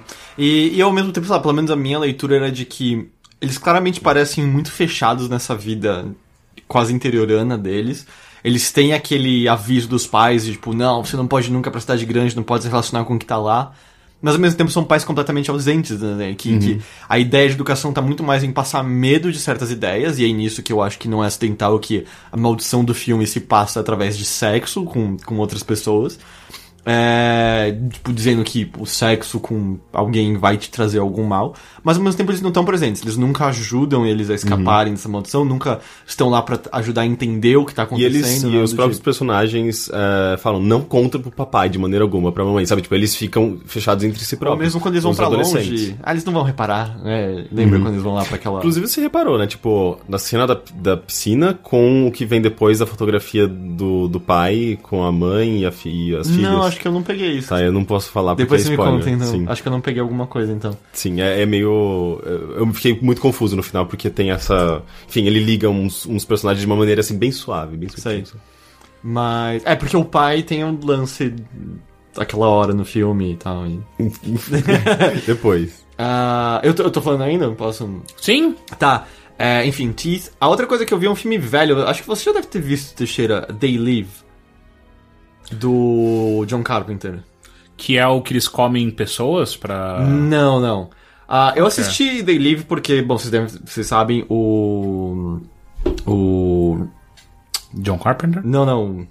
Roddy Piper faleceu Sim, recentemente. sim, sim. Ah, é o lutador de, de luta livre. E o Day Live é um filme no qual ele é um protagonista e foi, acho que, o filme que alçou ele a, a ser muito conhecido nos Estados Unidos, assim. Acho que antes disso ele era... Porque o Hulk Hogan era sempre o Hulk Hogan em tudo. É, eu acho que antes do The Rock, esse foi o, o wrestler que foi- teve maior reconhecimento fora da persona dele dentro do, dos Things. E é um filme muito interessante. Aliás, a- essa referência você com certeza sabe que é o filme do qual vem a fala que, Do o, Duke Nukem. que o Duke Nukem roubou, que é está na hora de chutar traseiros e mascar chiclete, e eu tô sem nenhuma goma de mascar, né? It's time to kick ass and chew bubblegum, and I'm all out of Eu não bubblegum. sabia, eu achava que era do próprio Duke Nukem. Não, vem desse filme. é. E é muito, é muito legal, assim. Primeiro, eu acho que é um filme interessante de ser visto ao lado do Videodrome, do Cronenberg, porque ele trata do mesmo assunto de maneira diferente. Ahn, e é um filme que tem uma crítica interessante e contundente até hoje, porém com aquele twist de John Carpenter de. É, a crítica tá aí, mas vai ter. Vai ter alto sangue, porrada, ação e tiroteio no meio, assim. Porque. Confusão e paranoia. Todo lance acontece com o, o personagem do. do. do. Roddy Piper. Brody Piper, Piper chega na cidade completamente, sabe, eh, sem absolutamente nada no nome dele, ah, só com uma mochilinha nas costas, arranja um emprego numa construção e vê que tem umas coisas estranhas rolando numa igreja ali do lado. Ah, e nisso o filme estabelece muito legal, assim, porque enquanto ele tá vagando pela cidade, as pessoas todas parecem completamente hipnotizadas pela televisão, por revistas e, e coisas do tipo. E ele começa a ver coisas estranhas nessa igreja. E parece que sempre quando tá rolando coisas estranhas nessa igreja, a igreja, a transmissão da televisão normal é interrompida por um cara dizendo que, olha, estão usando os sinais da televisão pra controlar você. Ah, vocês têm que ficar atentos, vocês estão sendo manipulados. Daí aparece a Bjork lá. It is a television. Little city It's a inside little the city. city. Is this this is a elevator that, that makes the electron goes there in this tiny little screen. Um poeta me disse que cada quadradinho é uma grande televisão que manda a informação direto pro seu cérebro. Ele mentiu, nunca acredite em poeta. Muito bom esse texto. né? Enfim, aí acontecem algumas coisas e ele acaba encontrando uma caixa deixada pra trás pelo pessoal que tava nessa igreja e tem uns óculos escuros dentro. E aí ele resolve colocar esses óculos escuros. E esses óculos escuros aparentemente mostram a verdade do mundo. Algo meio syndicate antigo. Porque ele coloca, de repente, outdoors começam a ter a palavra, tipo, obedeça. Aí eu só- ele abre uma revista e todas as revistas têm as palavras, consuma. É tipo Devil May. Cry. É tipo Devil May Cry. DMC. E junto disso, eu não vou entrar em detalhes além disso, ele descobre outra coisa rolando na realidade ah, sobre como estamos sendo controlados sem nem percebermos. E eu acho que nisso, sabe, tem uma crítica muito ah, óbvia, mas ainda assim funcional de valores distorcidos e propagados pela, por- Pela mídia, pela né? mídia e por um estereótipo que você deve seguir, etc, etc. Mas aí é claro que entra o twist de John Carpenter, porque imediatamente assim que acontece a, re- a cena do Kick-Ass and Chuba acontece. Do nada ele tem um shotgun e tá matando pessoas na rua e tal. Ah, mas assim, coisas legitimamente legais. O... Ah, como é o nome dele? Ele tá no Saints Row 4. O... Keith David. Keith David tá nesse filme. Aliás, ironicamente, Keith David tá no Saints Row 4 e o Randy Piper também tá no Saints Row 4. Ah, é? Como o personagem de Wrestler mesmo. Eu não lembrava É bem disso. no final que ele aparece. É. Ah, e tem uma cena de, dos dois trocando porrada de 9 minutos seguidos. Caralho. E é mó legal essa É. cena. É muito legal. Muito, muito legal. Ah, e aí, mas assim, o filme vira acaba, acaba sendo mais uma resolução através de ação, como impedir a propagação dessa mensagem da outra coisa que tá acontecendo. É meio tosco, é, não, não, não é nenhum, tipo, alta, alta crítica, alta arte em como ele aborda esse assunto. Mas ainda assim, sabe, é, é- funciona a mensagem que ele, tá querendo ser, que ele tá querendo passar. Por isso que eu acho que é um filme companheiro de Videodrome bem, bem interessante. E é um filme divertido, simplesmente, assim. Tem, tem uns tiros da hora, tem coisas engraçadas. e- É, eu não assisti, eu preciso assistir. Sim, eu acho que vale a pena, é legal. Eu sabia E- que vinha daí ó, o negócio do Duke Nukem, mas só E que... até, sabe, agora que o Piper faleceu, sabe, só- ele parecia ser um cara legal. Tem aquela trilha bem oitentista de, do John Carpenter. Ah, tem, total. Que, que é ele que eu descobri há pouco tempo, que é ele mesmo que compunha as Ah, é? trilhas sonoras. Eu acho incrível isso. Sim, e ele, é inclusive, parece estar lançando um CD recente só de músicas dele mesmo, sabe? Tipo, ele meio que assumiu pela primeira vez, eu acho. Tipo, uma coisa de músico, sabe? Em vez de. E o John cinema. Carpenter ficou tão ruim, né? Ele errou muito. É, eu, eu eu acho acho que ele que acertou muito menos do que. Vampiros no, em Marte é tipo, meu Deus, Ah, não, que isso que é Fantasmas de Marte. Ele É tem isso, um outro, Fantasma de Marte. Ele tem um outro que é Vampiros, que é. Tem um número no lugar do- de uma letra, não tem nesse Vampiros dele? É o Vampiros do Deserto, não é? Esse é o que que é dele. tem o, o, o, o cantor? Acho que sim. Como é o nome dele mesmo? Bruno Bon. Jovi. Bon Jovi. É- é dele, né? Acho que é, o Vampiro do Deserto é com Bon Jovi. Mas não sei se esse é do Carpenter. Acho eu que poderia é. pesquisar, mas eu prefiro que as pessoas fiquem putas Pesquisem. e, e comentem nos comentários. não, tô brincando. Mas eu, eu só não vou pesquisar agora mesmo. Tá. Quando eu tiver quieto, eu pesquiso. Mas, mas ele errou muito mais do que ele acertou, assim. Eu acho que o que? O maior acerto, o The Thing é dele, não é? Sim. Qual, qual, qual que é o The Thing da bolha? Não, não, Não, não. não, do- é- é no o- Ártico. É, como é em, por- em português é... É. O Enig... Não é Enigma do Espaço, é o. Acho que é. É Porque o Enigma do Horizonte é o Liberar Temer. Que Eu- eu, é- eu amo aquele filme. mas é meio ruim. Porque, Não, não, não, não, não, não. É Ele é muito bom. Porque- É com o cara do Jurassic Park ainda. Sim. porque em português tem dois filmes chamados A Coisa. é? Então, Não, não, não, o a que é coisa o- é do. É É da, do iogurte que Do iogurte, mata as pessoas. que é não. maravilhoso. Esse chama The Thing. Uhum. Em português eu acho que é o Enigma do Espaço, que é o que ele anda numa base ártica. No Ártico. Chega uma coisa alienígena que pode tomar a forma das pessoas. Então Que você incrível. nunca sabe quem é a coisa. É muito Então, E esse é daí muito bom. Não, É ele não muito era bom. cham- Ah, tá. Não, tinha um filme também chamado A Bolha, não tinha? Tem a bolha, A Bolha também. Assassina. A bolha assassina. A Bolha Que Assassina. parece o, O coisa. It, a coisa. ah, Que a coisa é do, do Stephen King e a bolha eu não sei de quem que e é. a bolha realmente vem do espaço. É um É. alienígena também matando a gente. Ela morre pro frio. Entendi. Que tinha a cena que na versão que era o cara sendo sugado pra dentro do ralo da pia. É. Uau! É. É na bolha? Não é na coisa? É a bolha assassina. Ah, não, a coisa ela entra nas pessoas No- e eu... É, sai de dentro e ela mata o garotinho no box. É. isso que também rolava no banheiro. E a última só coisa, brevemente, eu assisti Unfriended, que é o filme que Ah, se quero passa... assistir. muito eu quero assistir, eu quero assistir. Que é o Eu quase esse inteiro no. Skype. Sim, parece muito legal. É legal, cara, eu fiquei surpreso. É... Mas falam que ele já ficou velho.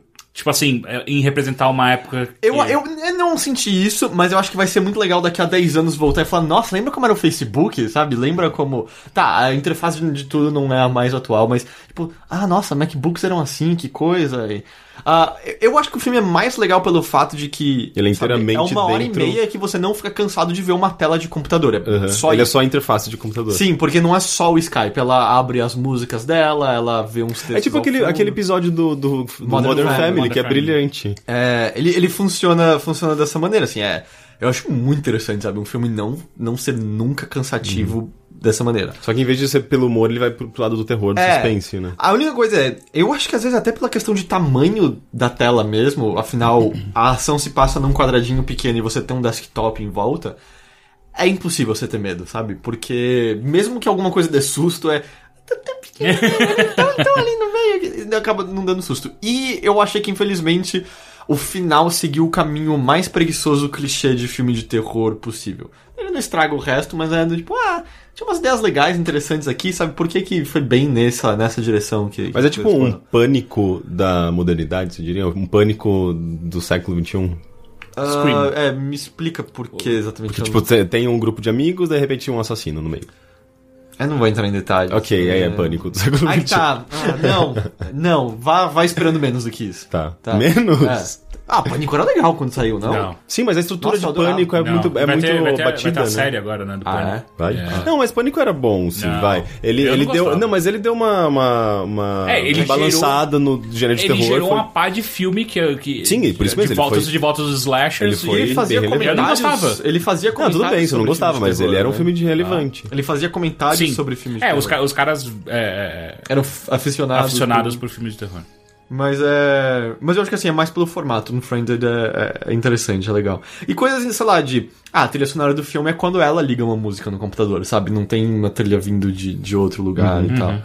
Ah, e é legal ver o uso de Facebook, Instagram e os comentários que aparecem e pessoas sendo difamadas online. Putz, isso deve ser muito interessante. É, é legal, é legal. Eu, eu, achei, eu achei bom. Porque serve até como é, reflexo da própria sociedade, da- de relacionamentos, né? Tipo, é um filme baseado em relacionamentos humanos, só que da maneira fria como a gente lida com, com eles, né? E eu- por isso que eu tenho muito interesse em ver. E, e- e mesmo o trailer, sei lá, tipo. A maneira como ele vai construindo ah, as cenas de terror, sabe? Tipo, pelo menos como o trailer mostra. Eu fiquei muito interessado, parece muito interessante. Eu, é, é legal, é legal, eu gostei. Maneiro. Rick. Oi. E eu vi She-Ra. É, Tá bom. Tá. Tá bom. Rick, o que, que você fez essa semana? Eu fiz algumas coisas, mas enfim. ah, Eu não entendi. É, eu o que entendi também esse pensamento. eu não gosto dessa frase, o que você fez essa semana. Por quê? Por que não? O que, que você fez no verão passado? Não me lembro. É... Tá, Henrique, o que, que você assistiu, Obrigado. leu ou escutou essa semana? É... Muito complicado, Né? Eu... Eu quero falar, de, na verdade, de, de dois álbuns que eu ouvi nos, nas últimas semanas, que, tipo, uh, eu tô ouvindo até hoje, sei lá, eu tô gostando pra caralho desses álbuns. Uh, um é da Tulipa Ruiz, que saiu faz uns quatro meses, se eu não me engano. Ela é efêmera? Sim. ok. Efêmera! É, a Tulipa Ruiz, que é uma cantora aqui de São Paulo, tem um, eu acho que é o quarto álbum dela, se eu não me engano. Ela, ela despontou já faz um bom tempo, Sim. né? Eu me lembro, tipo, até um, um, Do efêmera. um MTV Awards? Não, Não, vi, VMA. VMA. o VMA, é, que é brasileiro. Então, é, Não, VMA é Não, não, tem o. VMA. É VMB, o Brasil. É o VMB, sim. Isso. no VMB, Eu eu, acho falar que de VMA, 2000, 2009, 2010, se eu não me engano, foi tipo meio Nossa, que... bastante? Faz um bom eu, tempo. Eu pensei que não era tanto. Que, que eu me lembro que foi tipo um dos momentos que ela, que ela apareceu, assim, despontou, junto com. Foi é, antes de Efêmera? Banda, Banda UO, eu acho que na época do Efêmera. É, Banda UO também apareceu nesse. nesse, nesse Ah, eu acho que eu não acompanhava mais. É, Foi- eu foi- não tenho ideia do que é banda UO. Ah, é, é um, um Tecnobrega de São Paulo que é bonzinho, assim. É um pop. É que tem aquela música deles que é o Treme Cu, que é muito, muito boa. Tá, tem o famoso Vou Me Vingar de Você lá, que eles pegaram a música da filha do Will Smith, em vez de I'll, I'll Whip My Hair Back and Forth, forth vir- virou Vou Me Vingar de Você, Vou Me Vingar de Puta, é que, é que o Treme Cu é tão bom, cara. Treme cu? Qual que é Treme, treme, treme, treme, Ah, é cu, treme, verdade. cu, treme, treme, treme, treme, treme, treme, cu. E é tipo, são, são dois gays e uma, e uma travesti, sabe? Uma trans, na, que é a vocalista. Então é uma. é- é- a figura deles é interessante. uma travesti ou uma trans? Eu não- Tá, é, eu não tenho certeza. Ok. É, a figura é interessante dos, dos integrantes. E eu sempre vejo os dois o- na- nas festas que eu vou. É, eles são bonitinhos. E. Um, de- um deles não era da, do Cansei de Ser Sexy? não, nunca foi. Não? Achava que era. É, na verdade, a vocalista, se eu não me engano, antes de, de, de ser a nova vocalista, é, quem, quem cantava eu acho que era aquela Marina da. da do bonde do rolê? Eu acho Ah, sim, sim, tá. É, se eu não me engano. Tá. Mas enfim. Eu acho que tem mais gente do bonde do rolê nisso. Não sei se produtores, talvez. eu às acho que vezes sim, eu acho que sim. Mas integrantes da banda, não. É, mas enfim, é, voltando pra, pra Tulipa Ruiz, ela faz parte dessa cena atual, assim, tipo, da, da, da MP- MPB. É, Brasileiro. É a cena que eu chamo de soninho, né? Que... Ah, que você não conhece. não, é que é- a música é sempre... Você não conhece. Não, é, bom, vai, eu ouvi... uh, Qual é o álbum da Efêmera? É o segundo álbum dela? Acho que é o segundo. Tá, esse eu ouvi. É que não é meu gosto, mas eu quero dizer que pra mim parece muito. Tipo, fazer um cafezinho, esquentar um pãozinho de queijo, Cara, eu- nessa É, é, ele é um álbum agradável. Então, é um isso eu posso soninho, dizer. é um soninho. Não, não, não é, assim. não é chato, é de extremamente agradável. É tipo, eu escutei outro, ontem um- uma música da Karina Burr que é tipo. Nossa, que gostoso pra dormir. É um cobertorzinho aqui. quentinho, assim. É, eu acho que música brasileira tem, tem um pouco dessa característica, tem muito MPB que. é, Eu não gosto do, do termo MPB porque é muito generalista. Mas, Ah, mas a é... gente sabe o que a gente tá falando. quando a gente É, fala música brasileira é, pop, Dream é- MPB. É. Oi? Dream MPB. É, mas música pop brasileira, ou música popular brasileira, é, e Tulipa Ruiz se enquadra nisso, mas ela tem uma mistura de, de elementos que eu acho bem interessante. Esse último álbum, por exemplo, que é o Dancer, que é um álbum, como o próprio nome sugere, ele é mais animado, ele é- tem umas músicas bem dançantes, mas ele também tem um lado melancólico, é um álbum muito bem produzido e bonito. E ele, ele tem uma coisa de mistura mesmo de elementos, tem, sei lá, tem uma, umas músicas. a- a- eu acho que a vibe geral é pop, sabe? Sem nada a ver com pop americano enlatado, é um pop bem. com temas brasileiros, sabe? Tipo, e tem uma variedade legal, legal assim, tipo, de instrumentos, sabe? Tipo, tem muito instrumento de, de sopro, sabe? Tipo, tem muito eh, trompete, saxofone, flauta, eh, misturado com os baixos super destacados, umas melodias super legais. Eh, e tem, então, de certa forma, tem um quê daquela coisa meio latina, sabe? Tipo, se um, um americano ouvindo falar, ah, música latina. Ele vai ler, ler dessa forma, só que é muito mais profundo do que isso. Eh, e os temas que ela aborda são muito legais, sabe? Tipo, tem. eh, a maior parte é. é, são músicas felizes, que eu acho que é muito, mais, muito melhor do que o agradável, sabe? Tipo, é feliz, é tipo, é mais. É um Upbeat. pouco mais. É um pouco mais impactante, um pouco mais. te envolve mais do que aquela música agradável que às vezes se deixa lá de fundinho. Que eu acho que as- os álbuns anteriores dela tinham um pouco mais disso. É, Então, é, é uma boa definição. é. E esse álbum é um pouco mais. Ele. Você vai reparar naquela música, você vai querer ouvir, você vai querer dançar um, um pouco, sabe? É, e, e, Sei lá, tipo, eu gosto da- da- dos temas que ela aborda. Tipo, tem músicas, por exemplo, que é sobre diversidade de pessoas e formas e, sei lá, é. É, é meio que. Sabe o que Steven Universe faz com os personagens? Tipo, mostrando vários tipos de personagens, pessoas diferentes, e todos eles são bonitos e são classificados é, uns aos outros como bonitos, sabe? Tipo, o prefeito da, da cidade lá da Beach City é apaixonado pela, pela Pearl, que é, um, é super magria, esguia. esguia. É, o, não sei, um- tem um outro personagem que adora a, a, a mais, a mais baixinha e gordinha. Então, tipo, Tem meio que episódio do carteiro apaixonado pela... pela, pela Garnet, por exemplo, que é, que é uma mulher negra meio, meio bunduda, grandona, sabe? E, e- e é meio que tem umas músicas que parece que valorizam isso, sabe? Tipo, diversidade de pessoas é, e, e, fei- e falado, sabe? De, contado, de, cantado, aliás, de uma maneira que não soa cafona, ou, soa, ou não soa pobre, bobinho, sabe? Tipo, é, umas construções bem legais, assim, de música, de letra. é, e, e eu acho isso muito, muito legal. Foge do, do, do, do básico, tipo, história de musiquinha de amor, que é muito comum. E eu acho válido, porque, tipo, é um sentimento, sentimento universal. Mas é, ela, ela consegue falar de coisas super importantes na atualidade, sabe? Tipo, de reconhecimento de, é, de dos, dos diversos tipos de corpo e beleza que existem na sociedade, até porque ela é gordinha. É, e, e falar isso de uma maneira sincera e bonita, sabe? Tem, tem umas músicas sobre. eh, sobre, por exemplo, eu acho que até estendendo esse, esse tema, sobre roupa, sabe? Tipo, eu uso P, eh, aliás, eu uso GG, você P, sabe? Eh, e daí ela explora esse lance tipo, da brincadeira de, de, de, com, a, com a letra mesmo, sabe? Tipo, de, de P, G, enfim, tipo, fazer umas rimas com isso. Mas daí toma leite E- C, B, e aí já cai na caixinha de novo, né? Ai, que besta. Puta, isso quem que era mesmo? Criolo, cara. Aquela entrevista maravilhosa. Aí já cai na caixinha de novo. Né? É D. Quem que fez mesmo? Era E- o... O. Não é Matheus. É o ator, é o... Puta que pariu. Eu tô- eu gosto muito dele. É, o Ele- rosto dele tá ele, na fe- minha- ele fez a- aquele, aquele filme do, do travesti. Opa, aí, ó. Fez o Paió e fez ah, também. ó. o Lázaro Ramos? Isso!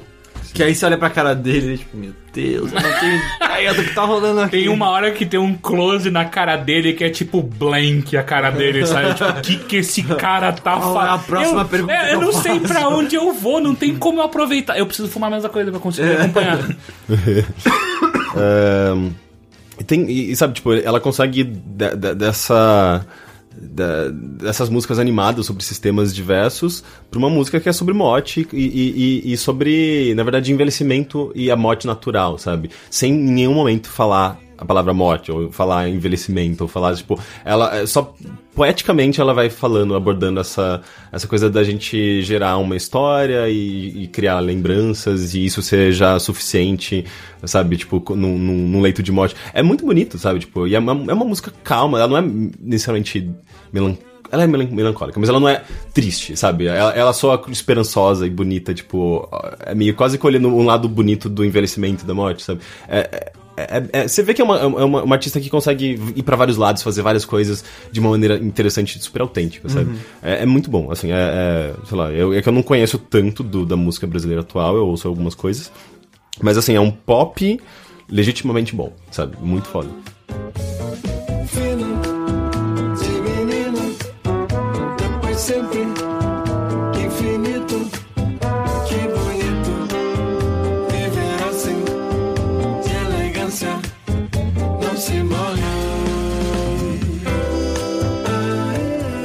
Isso aí, mano, você parou? Sim. Ele terminou de falar da tulipa ruim. Ai, que horror. Não. Se você ouvir, você vai gostar. Não, eu tô... era só pra te zoar, na real. É, antes, antes, só um fato curioso, antes de eu continuar. Hoje eu mostrei a bunda pro meu dermatologista. Mas ele tinha pedido ou não? Eu quis. Ninguém. só antes de ir embora, doutor, só uma coisinha. O que, que, eu, que que eu posso fazer se, se meu problema tá na bunda também? Enfim. É, Eu não quero ter esse nível de... é pele, gente. Dermatologista não é nada. enfim. Mas assim, cara. Tá. Vocês ficaram constrangidos realmente? Não. Eu tô pensando... Não, eu não vou nem Na falar eu cena? tô pensando. É, é, é, tipo o que levou a acontecer isso. sabe? Ah, vocês não, já, já não mostraram o pinto pro, pra algum médico?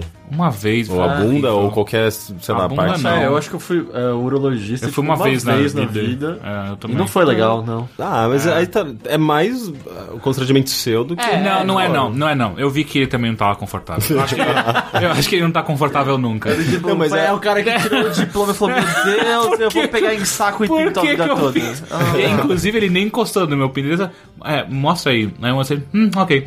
E tipo, Ah, de é? Não. longe ainda, foi tipo. Nossa, não, o meu ele, tipo, pegou em tudo, assim, tateou pra ver o tamanho, assim. É, não, eu tô falando do caso. Eu só consigo ver o tamanho com a mão. Eu fui no Eu- cego. Não, eu tô falando do caso. Eu achei demais. É pra ver. Não é, não é pra ver com a mão, porra. É pra ver com os olhos. É pra ver se é growler ou se é, se é. Não, eu quis dizer, acho que mais o bolsa escrotal. Ah, hum, ah. É, ele pegou tudo, mexeu, pu- puxou de um jeito que eu nem sabia que dava pra puxar. O saco é um lugar muito estranho. é, que- não, você não quer exagerar, porque todo mundo fala, não, você tem que deixar quietinho. Não, e não é só isso, porque, tipo, durante o sexo é da hora, mas só que em qualquer situação que não seja sexual, é, é não encosta meu saco. Não é, não é legal. É, é, é só um- um- uma geladeirinha que fica pendurada, né? Meio Não esquisito. Geladeira. Mas é. É, ele, ele, Não, o, eu saco, sei. o saco é pra fora porque tem Mas isso aqui não é porque ele mantém ele. É pra ser mais gelado. É pra ser mais gelado. Não, Sim, é- é são poucos gelado. mamíferos. Eu acho que a baleia não tem saco. Não tem mesmo, viu? Já pensou? Imagina A gente, a gente já falou, a gente já falou sobre isso. que, o, que o moleque ia levar se o Free Willy tivesse um saco. A gente, a gente já falou sobre Imagina que cena mais broxante. Ah, uma das cenas mais bonitas da sétima arte, arruinada por um saco escrotal batendo na nuca do moleque. Ai, Free Willy! Ah! Cara, já é apagado isso. e eu acho que é um outro grande, tipo, sei lá, elefante ou hipopótamo, alguma coisa. Elefante não tem? Não, não, ele, ele tem pênis, mas não, acho que não sabe. É porque proporcionalmente seria muito grande, né? E arrastar pelo chão. O, o cavalo tem. Cavalo E é, tem. é enorme. Mas não como um pau de cavalo. Não. Nossa, é assustador aquilo. É. Assustador. Coitada da fêmea, né? A gente tá falando disso? Não, mas não, eu só queria trazer o fato de que eu mostrei a bunda pro meu dermatologista. Mas é que depois de tantas sessões com o mesmo dermatologista, a gente bate Vira, papo. vira tipo uma, Sim, uma tá, tipo, sessão. Porra, Pega aí. a cara lá no seu saco, tipo, e aí, como é que estão as coisas? Viu a novela ontem? Não, é- é- foi a bunda, não foi o saco. E, e- e é porque, sei lá, tipo, eu. Enfim, é estranho. depois, depois de tantas vezes ele virou no meu rosto, de repente, uou, eu, eu pode ver a minha bunda agora. É esquisito. Pode ver minha outra cara? É, e aí, piada, é piada de dermatologista. Ué, mas não tava vendo esse tempo todo? Aê! Nas convenções todo mundo adora. Quando, toda vez que eu apresento essa piada, é um sucesso, viu? Enfim, é, outro álbum que eu ouvi que eu achei incrível, que eu acho que vocês iam gostar pra caralho também, é do Letusse, que é uma banda do Rio de Janeiro. É, E eu achei, inclusive, que tinha acabado essa banda, porque é, Eles são antigos, né? Eles são antigos, entre aspas, 2010. 2007, É, 2010, sim. Ah, Tipo, acho que eles ah, começaram em não são nada 2007. antigos. É, então não é antigo É porque isso, pra, né? pra essas bandas que aparecem do nada, o normal é eles sumirem rápido também. Ah, eu acho que isso- ele apareceu na mesma época que a Tulipa Ruiz, inclusive. Que é bem, bem bem essa, tipo, a nova música brasileira, sabe? É, Nossa, e- N- NMPB, sério? eu não sei, tipo, dessa nova leva. E, e coisas muito boas, sabe? Tipo, assim como a Tulipa representa muito essa. é, um- uma criatividade muito legal, assim, tipo, uma, uma forma interessante de você criar uma música bem autêntica brasileira, que não soa como MPB antigo, mas não soa também como coisas lá de fora. É, original, sabe? Ainda com uma cara brasileira, sei lá. Tipo, eu acho que o Letus consegue fazer isso também, só que mais pro rock. É, e é um, um rock que foge bastante do, do rock que a gente conhece daqui e carrega um pouco de, do que a gente conhece lá de fora, mas ainda assim de uma maneira bem, bem é, autoral. É, eu consigo ver um pouco de Metronomy, eu consigo ver um pouco de, de Flame Lips, é, enfim, tipo, é, tem um quê de rock indie, é, e, e é muito bom, sabe, tipo, tem... é, esse último álbum que saiu agora, saiu, tipo, é bem recente, saiu na semana passada, se eu não me engano, chamado Estilhaça, ele é- é um bom representante do que é o Letus, que, que, ele- que eles já tinham feito isso com outro álbum anterior, que é brincadeira também com, com palavras. é, as letras, você nunca sabe se é pra rir ou se é pra levar a sério de verdade, porque é meio que. é, a música em si tem, parece uma seriedade, tem uma composição interessante, melo- melodias que te envolvem pra caramba. Às vezes elas são mais agressivas, às vezes elas são mais, é, mais tranquilas. É, mas, é, tipo, meio que você vê que eles se levam a sério. Não é, tipo, uma banda de piada, não é uma banda de humor. Não tem esses elementos de humor como tinha, por exemplo, Raimundo, sabe? É, mas as letras, elas, elas são... Tem essa sensibilidade é, bem humorada, sabe?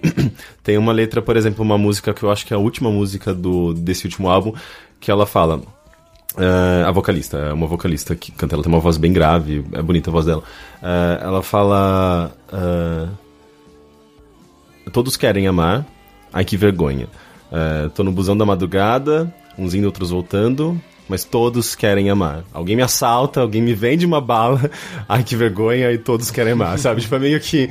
é, porra, sabe? Tipo, vamos esperar isso.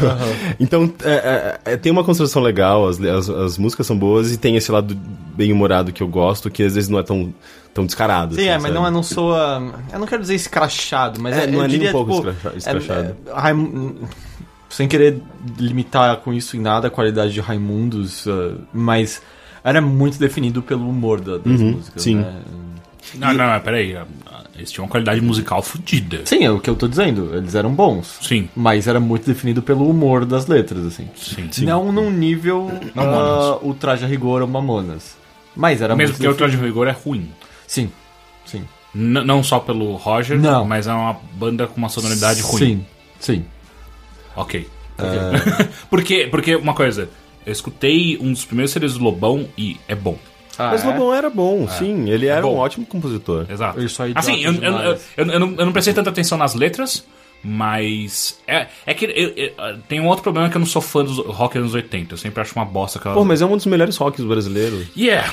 Você vê Porque a como gente, pra, não pra você ver como a gente não foi muito longe, né? É, e, e outra, tipo, eu, eu, eu não consigo. eu- começou bateria eletrônica, eu, eu, travo. Tipo, Mas não, adianta, tipo, Eu não consigo, é, não é, um- é uma É qualidade estética. da música. Exato, assim. né? eu não consigo. é, e é Tem- por isso que eu não consigo. Anos 80 pra mim é, Tem uma- é terrível pra mim escutar qualquer coisa Tem 80. uma música do Letus, desse álbum novo, que tem uma música com bateria eletrônica que é ótima, e que é, que é a que mais soa com o Metronome, que é basicamente uma bateria é, eletrônica e um baixo, assim, super destacado, que tem- que guia a música inteira. É bem, Mas ela é bem tem, simples. tem uma sonoridade específica da bateria eletrônica que eu tô falando dos anos 80. Uhum. Que é, um- é uma coisa que tem mais eco. Tum. E, e é, é uma, é uma pegada que eu não consigo superar nunca. E aí, de repente, entra uma guitar no meio e aí, ah, tá tudo errado. ah, você tá falando, sei lá, tipo, de coisas muito específicas do- dos anos 80, mas ela pode ser utilizada de maneiras muito boas ainda hoje, sabe? Não tem nada de errado com guitarra. Pois é. Hum, Depende de como você usa. Ah, Se você usa sério, tem, tá tudo errado. Mas eu gosto muito da. O último álbum mesmo tinha umas músicas incríveis. Eles, eles adoram eh, colocar umas palavras eh, que soam bonitas na música, sabe? Tipo. Tramela, do nada. É, não, não necessariamente bonita, mas, mas soa interessante, sabe? Tipo, tem uma música. eh, acho que era Manja Perene, do, do álbum anterior. Que ela falava: se eu acerto seis números, você me encontra em Bangladesh, você me encontra em Guadalajara, você me encontra em Massachusetts. Tipo, que é meio que se eu, se eu acertar na loteria, eu vou viajar pra caralho, sabe?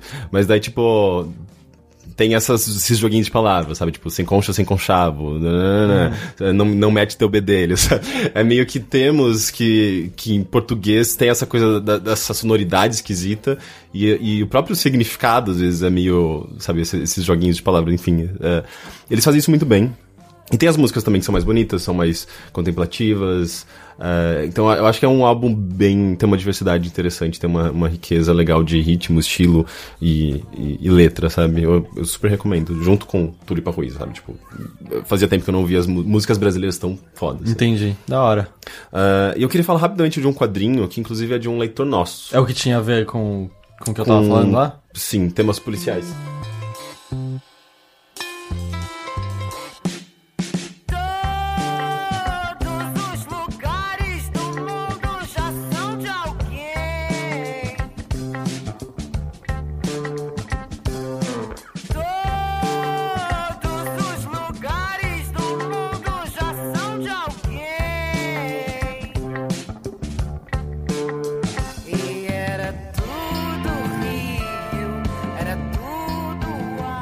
Esse quadrinho se chama Pânico no José, José Walter, que eu já falei em José Wilker algumas É, eu, vezes. eu achei que era isso que você ia falar.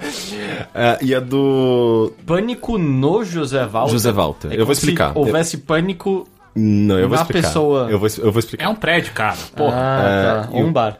E, o, e é um quadrinho publicado pelo Thales Rodrigues. é, e o mais interessante é que, na verdade, esse quadrinho ele foi trabalho de TCC dele, de jornalismo. E é um quadrinho, é uma reportagem em quadrinho, sabe? Ah, É- isso, é eu um- adoro isso. É muito legal. É, o José Walter, na verdade, é um bairro ah, de Porra, Fortaleza. erraram. Olha que merda. É Fortaleza? Ah, Tá, eu preciso me certificar disso, que eu não quero falar merda. Tá demais. Calma, eu, eu super consigo identificar. É, Fortaleza, exatamente. Já tem quase um ano de podcast você falando merda. Ah, eu, sou eu. É, porque eu e o Heitor, a gente pff, nunca falou.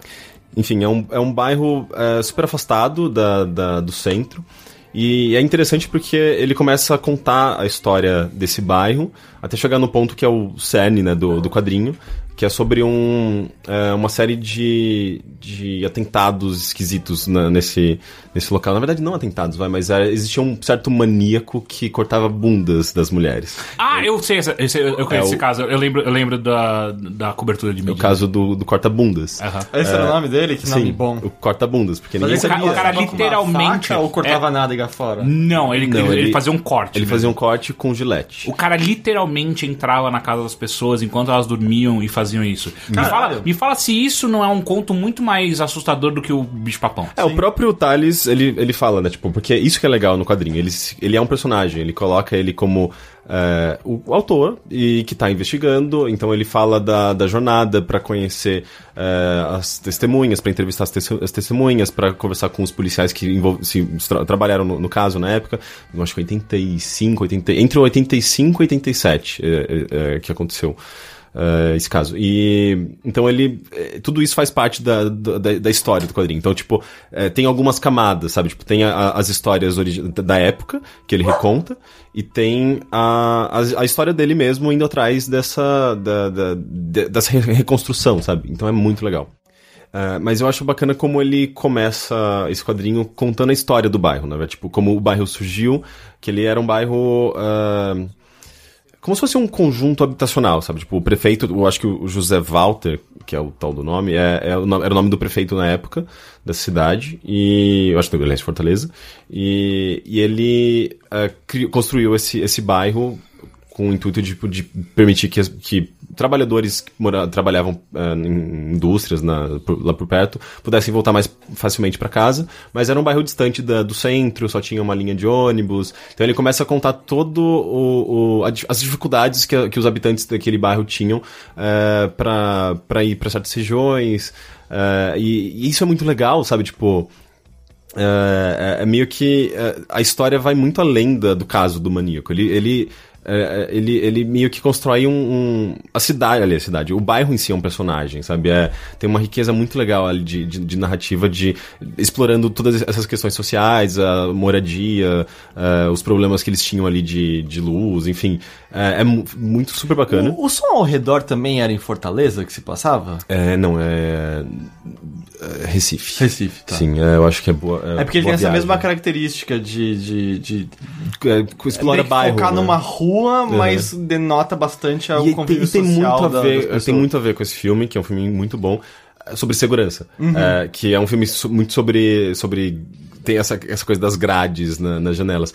E, e essa história do, do pânico no José Walter é muito sobre isso também. Tipo, tanto é que a, a capa é basicamente o maníaco atrás de uma grade, olhando é, a possível vítima dele, sabe? E. É, é, e é- e é justamente isso, tipo, era um bairro tão comum e simples, sabe? Tipo, as pessoas colocavam as cadeiras do lado de fora, conversavam, é, não tinha crime, não tinha uma sensação de insegurança. De repente, quando esse, esse maníaco apareceu e ninguém sabia de onde ele vinha, ninguém conseguia olhar pra ele, pra pra descrevê-lo, é, e, e- e os meses passavam e ninguém conseguia identificar, as pessoas começaram a colocar eh, grades nas, na- nas portas, levantar os muros, e aquele senso, aquele, aquele sentido de, de uma cidadezinha interiorana e comunidade desaparecendo. é, assim. começou a desaparecer aos pouquinhos, sabe? Então Caramba, é tudo por conta de um cara que ninguém conseguia pegar. por conta desse, desse tal maníaco sexual. Ou, ou um demônio. Ou vários, né? Que nem pânico. É, é, é, é. pã- Inclusive tá no. no- Caralho, a gente descobriu. Ele é pego na história real ou não? Sim, sim. Então, o lance é, é, ele vai desenvolvendo a história e tudo mais, chega um ponto que é, eles identificam os possíveis suspeitos, isso é história contada nos jornais. é, não, não tem spoiler da vida É, real. exatamente. né? Mas é, Tem sim. É, novamente, é, o, o- não é o, o que, é o como, né? Tipo, a, a- como o Thales conta essa história é muito foda. Porque, tipo, é, na metade do, do livro, do, do quadrinho, meio que ele já, já, já- ele já, já explorou quem que é o, o, o tal do maníaco e tal. Só que ele vai desenvolvendo aos pouquinhos. O, o lado. O, da metade pra frente é muito mais investigação policial, é a entrevista dele com os policiais, as pessoas que trabalharam nesse, nessa investigação. Então, é, ele começa a mostrar quem era o, o tal do assassino. Ele era um morador do bairro e tudo mais. E co- começa a explorar Ele esse perfil. as pessoas? Não, ele não matava. Ah, tá. ele, ele só cortava as bundas por razões dele. É que você chamou de assassino aí. Eu... é, o assassino não, é o maníaco. mesmo Perpetrador. É, e, e- e é muito legal essa, justamente essa jornada dele de como ele conseguia essas entrevistas, ele, a pressão, sei lá, tipo, do professor dele, do orientador dele. É, então é, é- é bem, é, é bem uma reportagem mesmo, sabe? Tipo, é ele, ele Só se- que na forma de quadrinho. na forma de quadrinho. É, é, eu- Genial, Eu, né? achei, eu achei brilhante. assim. É, é, a leitura é muito gostosa. O, o desenho dele é, é muito legal, é muito. É ele que desenhou também? É assim, ele que desenhou. Que maneiro. É, e é um desenho simples, mas. É, é, mas é, é, consegue transmitir exatamente o que ele quer transmitir, sabe? As, as emoções dos Tem, personagens. uma- tem um quê de Scott Pilgrim? Tem? Não Eu sei. achei um pouquinho. É, eu achei fascinante. E é legal que ele mistura um pouco da, da- dos jornais da época, né? Tipo, tem algumas, alguns quadrinhos que ele coloca. os Não, não tem nada da a ver com Scott Pilgrim. É, não tem, não. É, eu, eu gostei demais, assim, é, é- é um excelente trabalho, sabe? É, inclusive tem uma dedicação, de- dedicação pra gente. Dedicatória. Dedicatória, exatamente. Só. É pra eu ler? Leia. Para o pessoal do Overloader que eu... Peraí, você recebeu esse negócio e não avisou a gente, leu antes e nem falou que a gente ia... Quem, na verdade, ele- quem. Isso foi uma ele- sacanagem, Ele, entregou pra gente através do Jorge, eu acho que numa FIC, se eu não me engano, em Minas Gerais, eu acho. Aham, né, fica- É, é, e daí o Jorge entregou pra mim e ficou comigo, eu tinha esquecido de, de, de Porra, passar pra Rick. vocês. Ó, Ah, Thales, a culpa é do Rick, hein? ah, Eu vou ler eu li. agora. Para- eu li e falei, comentei. Para o Demorou. pessoal do Overloader que eu ouvi tanto enquanto fazia essa HQ. Aí no tanto tem um asterisco embaixo. No tempo da Arena, o Overloader eu ouvi fazendo outras HQs. Ah, então não tem mais do Thales. Não, é, eu acho que esse quadrinho eh, foi publicado em 2014, se eu não me engano. É, É, 2014.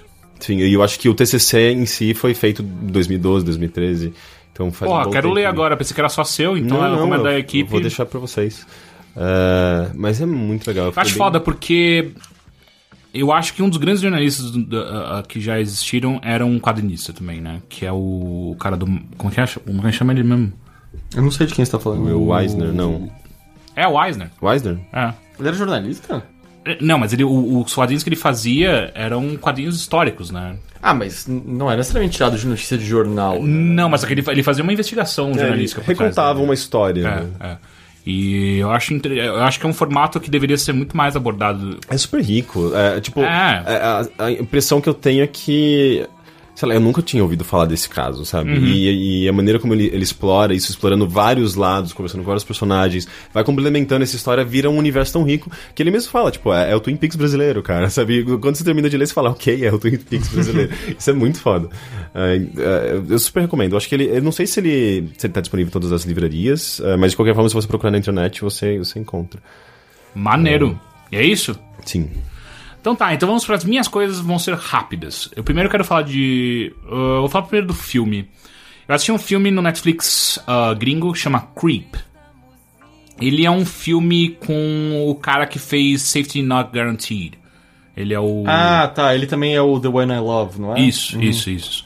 Ah, a história do. é- Assim, só pra deixar claro, eu meio que gostei do filme. Mas eu acho que tem alguns problemas muito sérios ali. E eu acho que o principal deles é, é da atuação do, do ator, do, do coadjuvante, né? Que é o, entre aspas, a vítima do. do- entre aspas, não, é a vítima do, do, do cara. O que acontece é. Sabe que a atuação raramente é uma coisa que me incomoda, assim, tipo, se o roteiro é Nossa, bom, não. se o roteiro é bom, é não, não, não Nossa, interfere destrói. mim. A atuação pra mim destrói muito rápido um filme. Ah, enfim, e aí a história é o seguinte: um cara, um cara aposta num, num classificados é, que ele precisa de alguém com uma câmera. Pra gravar durante um dia com ele, ele vai pagar bem pra essa Isso pessoa. também não é o Safety Not Guaranteed? Mais ou menos. É que, é que no Safety Guarantee é, é tipo, ah, cola comigo que Ah, você tá. vai vir, vai, vai, vai ver. A gente vai viajar no tempo, basicamente isso. Ah, Que isso- não é um filme muito bom, diga-se não, de não é. É, a, a premissa eu acho muito da hora, mas o filme no final é bem mais ou menos. Ah, o Creep, e- então é, esse cara coloca um, um- um classificado pra, chamando alguém pra, filmar. E aí quem responde é um cineasta que tá fudido de grana, ele não, ele não tem um puto tal, ele aceita só pra ter- ganhar esse dinheiro, que parece ser um dinheiro muito fácil. E aí ele vai encontrar com esse cara que ele tá numa casa no meio dos, da- da- das montanhas, ah, meio isolado, não é completamente isolado, mas é meio isolado, é meio treta de chegar e tal. E, e- e- ele vai gravando o tempo inteiro. Então o filme é no formato naquele, naquele formato mockumentary, sabe? Tipo, ele tá simulando como se o cara estivesse documentando tudo que ele tá fazendo e tal.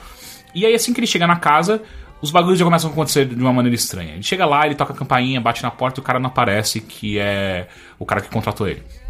Ele volta pro carro, tipo, ah, ok, acho que eu vou embora. E o cara, do nada, o dono da casa que contratou ele, aparece, assim, bah, dá um susto nele já. O cara, ô, que porra é essa, cara? Ele, não, não, não, é só pra. É só pra deixar as coisas mais leves, sabe? Tipo, é só pra descontrair isso aqui e tal. O cara você fica meio, que porra é essa? E aí os caras se apresentam e tal, e a primeira, a primeira coisa que o, o- o anfitrião faz é. Cara, vamos fazer o seguinte, me dá um abraço. O cara, mas por que te dar um abraço?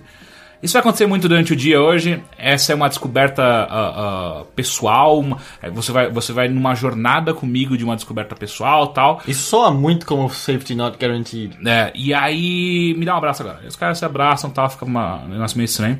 Aí eles vão pra- entram na casa e aí o cara explica: ó, é o seguinte, eu tô com um câncer no, no cérebro, estágio 4. Eu, eu tenho mais ou menos algumas semanas de vida, eu tenho umas duas, três semanas de vida. Ah, Nossa, um câncer no, no cérebro eh, e ele tem algumas semanas de vida. Tipo, ele, ele aparenta ter esse Não, câncer? não, isso, isso, é muito estranho. A pessoa Tem certeza? Porque eu já vi casos de tumores cerebrais que meio que você não tem tantas sequelas. Sério? E mo- morre. Nossa, no cérebro? Eu não consigo imaginar isso. Enfim. E aí o que acontece é que. Aí ele entra na casa, o cara explica pra ele isso. E o que acontece é que ele, tá, ele é casado, o anfitrião é casado, e a mulher dele tá grávida. E aí o que ele quer fazer é gravar um vídeo pro filho dele. Então o que ele vai fazer é gravar vários depoimentos, contar histórias e, e- e dividir, sei lá, momentos com, com esse filho que não nasceu ainda. Só que o bagulho fica muito estranho, muito rápido. Eu não sei como alguém, alguma pessoa em qualquer, em qualquer situação aceitaria continuar com essa gravação. Então a primeira coisa que o cara faz é. Então tá, vira, ele vira pro cara que tá gravando, a gente vai subir lá a gente vai tomar um banho. E aí o cara. Hã? É, vem comigo, relaxa, relaxa. Aí o cara chega no banho, no banheiro, e tira a roupa na frente do cara. E o cara fala, ô, eu vou sair daqui. Não, não, não, não preciso que você fique aqui e tal. Filmando. É, filmando. E aí ele entra na banheira e aí ele fica simulando como se você estivesse dando um banho num filho imaginário, conversando com a câmera como se fosse o filho. Só que é muito estranho, porque o cara fazendo movimentos de como se estivesse acariciando uma criança, não de uma maneira errada, mas como se fosse um filho mesmo. Só que é, é, é uma cena muito estranha, sabe? Tipo, é um cara numa banheira com um, um, um des- completo desconhecido do lado dele gravando essa cena toda. E aí. E nessa cena mesmo ele vira uma hora, tipo, "Ah, o médico falou pra mim que eu poderia terminar com tudo agora. Ele abaixa na água assim, fica muito tempo embaixo d'água. Aí o cara, puta, fudeu, fudeu, o cara tá se matando na minha frente. Quando ele começa a entrar em pânico, o cara dá um susto nele de novo. Aí, que porra é essa? Para de me assustar, caralho, tal. Enfim, e aí o dia vai vai vai seguindo numa- de uma maneira cada vez mais estranha. Eles vão pra uma. Eles fazem uma. como se fosse uma trilha, e no meio dessa trilha que o cara se perde completamente, eles nem sabem mais onde eles estão. Eles encontram uma, uma cachoeira que tem um formato de um coração, e aí os dois entram pra se banhar juntos. E é, não, não, não pelados, mas. O cara quase que faz meio que como se fosse uma unção no outro. É muito estranho. E aí chega no final da noite. ah, o cara quer, ir embora, o cara que tá gravando quer ir embora tal, e aí somem as chaves dele. E aí, porra, cadê minhas chaves, cara? Aí ele, ah, o, o anfitrião vira, cara, você pode ficar aqui em casa, sabe? Tipo, tem um monte de quarto nessa casa, essa casa meu pai que fez pra, pra minha família e tal. Fica aqui em casa, que vai dar tudo certo, amanhã você acorda, a gente vai achar suas chaves e você vai embora. E o cara não quer ficar. O cara tá tudo. É muito estranha a situação inteira. Tipo, o cara continua falando coisas estranhas e fazendo coisas estranhas o cara não quer ficar. Mas no, no final ele acaba, tipo, cara, ok, eu vou ter que ficar aqui, né? Porque é, não tem como eu ir embora a pé daqui. E aí eles começam a beber e tal, beber, beber, só que o cara, o cara ainda não tá confiante o suficiente no anfitrião. E aí ele começa a dar mais bebida pro anfitrião do que pra ele e tal. Até uma hora que o anfitrião dorme. Ah, nisso, o telefone dele toca, do anfitrião. Aí o cara, ah, ok, vou atender essa porra aqui. Você tá contando a história do filme inteiro. Calma, né? é, é porque o filme se transforma completamente. E eu paro antes disso. Tá. E aí, quando o telefone toca, o cara atende. tipo, "Ah, e aí, tudo bem? E, é, é, quem tá falando, daí a, a uma mulher atendendo. Ah, aqui é a irmã de não sei quem. Ela, qual é o seu nome? É o nome que é a mulher do cara que ele tinha falado. E aí ele descobre que o cara nunca teve uma família. E aí o bagulho fica escroto de estranho. O cara some. É Aquelas coisas que vão acontecendo de filme de suspense barra terror, sabe? Tipo, o cara vai até, a- até o. Tá falando no telefone com a mulher, ele vai até a, a varanda, quando ele volta, o cara sumiu. E daí só piora. Ah, o filme, ele. Como eu falei, eu não gosto nada da, da atuação do cara que, que é a vítima do, do anfitrião, mas eu gosto muito do ator que faz o anfitrião, que é o cara que faz o safety na, na Guarantee. Ele tem uma cara muito estranha de um cara bonzinho, só que ele esco- esconde um monstro dentro dele o tempo inteiro. Eu acho muito interessante. Ah, e o final dele é um final muito, muito interessante. Muito. É, é um final que faz total jus ao filme inteiro e é interessante. Tem no Netflix americano, é... É um filme de suspense. suspense barra terror. Mas, tipo, o terror tem uma. Tem... Não tem monstro. Não, não, não. Não, não, não, não, não é sobrenatural, não é sobrenatural. Ok, isso é ótimo. É, enfim, eu, eu aconselho total a assistir e, e superar o- a, a falta de interpretação do cara. Ah, quero falar de, de dois discos que eu escutei bastante nessa última semana. Ah, o primeiro é do Sigur Rós, que é o TAC, que é de 2005. Dois- Ah, é aquele que tem um, um embrião, um feto na, na, na, na- na- capa? Não. É o que tem o clipe dos dois garotos que se gostam? Do Ah, eu não futebol. assisti o clipe. Ah, é tão bonito. Ah, enfim, eu nunca tinha escutado o Sigur Rós. É uma banda da Islândia. É... E eles cantam em islandês, isso que é mais louco. É. É que Quando é eles pior. cantam, né? É, é. É isso que eu ia falar. É muito estranho, porque mesmo quando eles cantam, não, é exa não parece exatamente um canto, me parece mais, mais um instrumento entrando na música. E é interessante como o tempo inteiro, todas as músicas, parece que você tá assistindo um filme do Spike Jonze, né? É tipo, é sempre uma música meio ominosa, ah, ah, puramente de clima, e tem uma vibe gostosa. Tipo, pelo menos nesse CD inteiro, ele não tem. É é uma vibe meio melancólica, só que ao mesmo tempo gostoso de você escutar. É, Eu não sei se é o álbum que eu tô lembrando, porque tipo, eu lembro que eu comecei a ouvir Sigur Rós, acho que né, nessa... Não, um pouco antes, 2000 e... 2002, eu acho. Mas vai ver que esse álbum é um pouco posterior ao que eu ouvia, porque era muito, muito, muito depressivo. Ah, é? Não, esse total não é. Ah, ele tem. De novo, ele, ele é um. é, Pra quem nunca escutou, eu não sei. É muito atmosférico. Ele eles, meio lounge, eles, na real. Não, não exagera. É, tem umas, muito- eles, é muito guitarras extremamente assim. estri- estridentes. Eles pegam guitarras, eles tocam guitarras como se fossem violinos. e sai aquele som.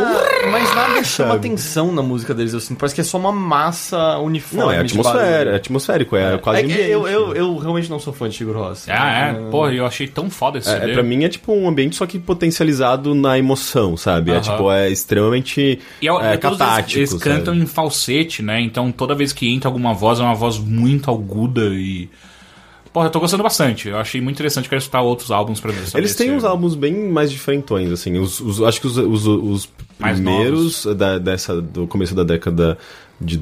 do- década de 2000, não é década Dos anos 2000. 2000. Dos anos 2000, eh, os primeiros dos anos 2000, eh, eles são mais eh, ambientais, mas eles são eh, Eles são, ambientais. eles são do. do Ambiente, é. É, Só que ao mesmo tempo eles são meio pesadões, assim, as guitarras estridentes, essas. ca- Você sente num, dentro de um. sei lá, de um. de um domo, assim, tipo, de som. Então, e- o TAC não é assim. O TAC ele é acho muito é- mais. Ah, lembra muito sons da natureza, saca? É, O tempo inteiro parece que você tá numa floresta e tá rolando esse som enquanto você Mas- caminha pra uma floresta que tá com um sol e você vê o sol entrando pela Ele, ele, é um- as- ele é um pouco mais pop, você acha ou não? Não. Porque tem, tem um álbum deles que é bem mais pop, as estruturas bem mais, bem mais é, É, mas eu Mas não esse não. facilmente eu identificáveis. não acho que é o TAC, mas eu, eu concordo com a sua descrição. É um domo de música que eles criam em volta. Uhum, É bem, é bem Eu sinto que pra mim sempre foi música pra botar pra cochilar ou pra botar de fundo na festa. Nossa, não, mas é tão deprimente, né? Ok, alguns álbuns. Ah. Mas em geral é bem mais melancólico. Raramente você ouve uma música deles que é animada. Eu não sei, tipo, É, não, não, mas- não. Animada não é a palavra. É, eu acho que dá pra você falar que ela é. introspectiva, eu acho. Eu sempre achei muito introspectiva. É o Ela- sol ela- se pondo sempre. É, é. Ou então, como eu falei, é um sol é, entre, a- entre as folhas de uma floresta. E da América do Vejam os clipes, que são maravilhosos. são É, Tem um clipe, é assim, tipo, é raro, é muito difícil eu não conseguir não chorar num clipe deles. Tem um clipe que é muito bonito, que é são, são várias pessoas com síndrome de Down, é, com asas de anjo e brincando num- Hum. num- numa montanha, sei lá, tipo, Uhum. naqueles cenários absurdos da, da Islândia. Tem um outro que é uma coisa bem pós-apocalíptica, várias, várias crianças, adolescentes com umas roupas meio steampunk e, tipo, umas, umas faíscas, faíscas não, uma... Flare. Não, não, é... cinzas caindo, Ah. assim, tipo, do céu, sabe? É muito incrível. Os clipes são animais. É.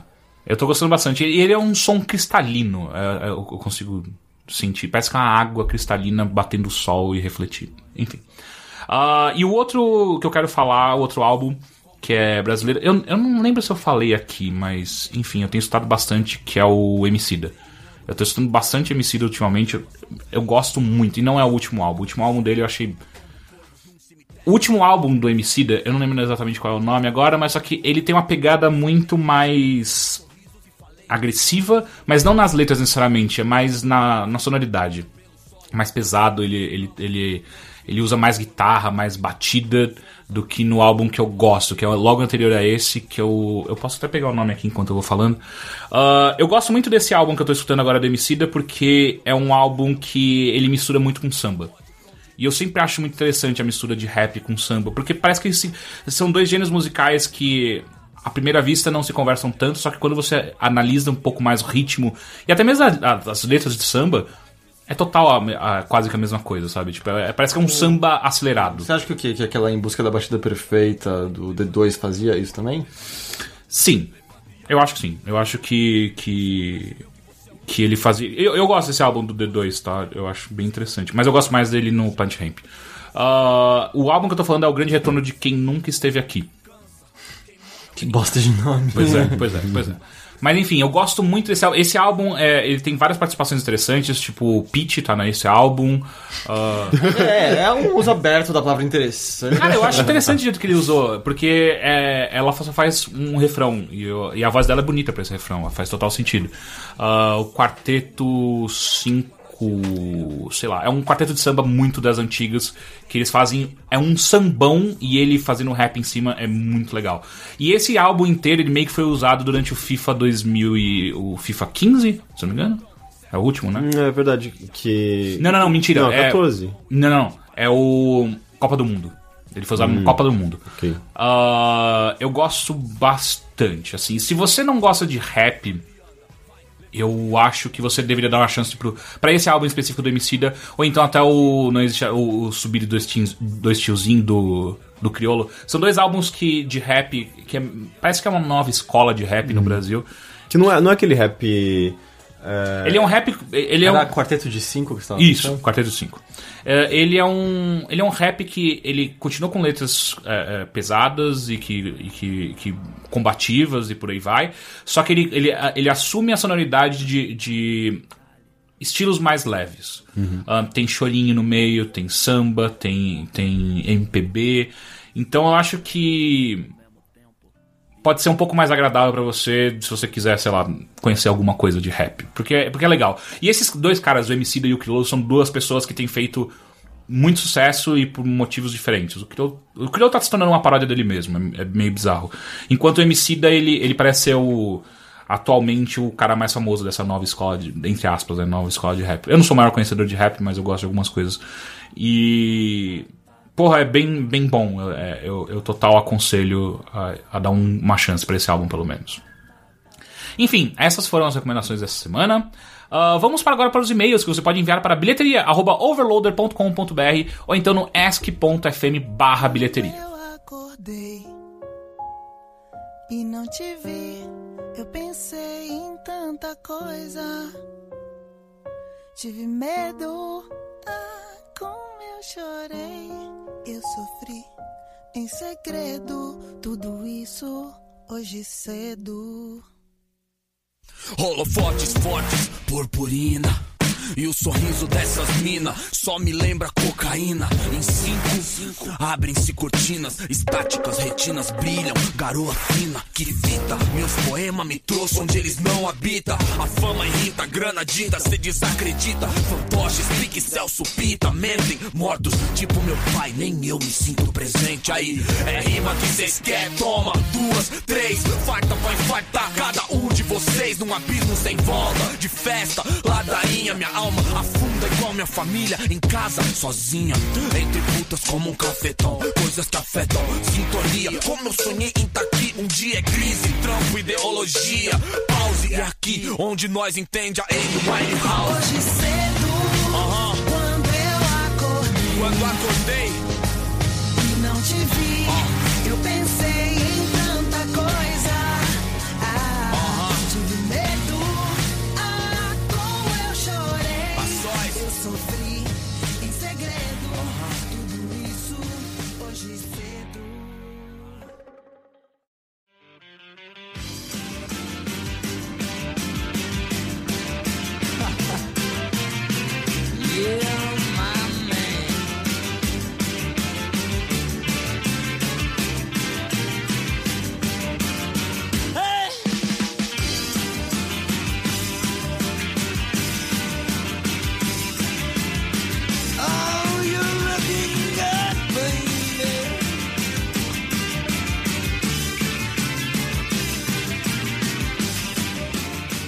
Primeiro e-mail. Boa tarde, pessoal overloadeiro. Não tá mais tarde. Tá. Eu me chamo Arthur e estou enviando esse e-mail para comentar a questão que foi levantada nos e-mails do último bilheteria acerca de fotografia no cinema. Eu termino esse ano o curso de cinema e o que vocês disseram não está totalmente errado. Na faculdade a gente aprende o quão interligado e dependentes são certas áreas de outras, principalmente roteiro, arte, foto e direção. O que mais notei o filme como um todo é a direção, pois é a partir do diretor que tem uma visão do roteiro que vai influenciar as outras áreas. Um roteiro pode não ter todos os elementos necessários, então cabe ao diretor, que vai fazer a decupagem desse roteiro, transformar em- o, o escrito em cenas, como plano geral, plano detalhe, movimento de câmera, etc., de acordo com o que ele dese- deseja passar naquela cena. Dar um caminho, uma proposta para a história, etc. A foto vai pegar essa decupagem e estudá-la, ver a melhor maneira de executá-la ou e ou mostrar ao diretor alternativas mais interessantes àquilo que ele quer. Que ele quer. E a arte também vai interferir na imagem, pois ao ler o roteiro, a arte pensa em elementos imagéticos, questões de palheta de cores, objetos de cena e outros elementos que irão contribuir para a diegese do filme. Por isso, muitas vezes, a gente escutou na faculdade que um bom diretor salva um roteiro ruim, e que um diretor ruim estraga, um roteiro bom.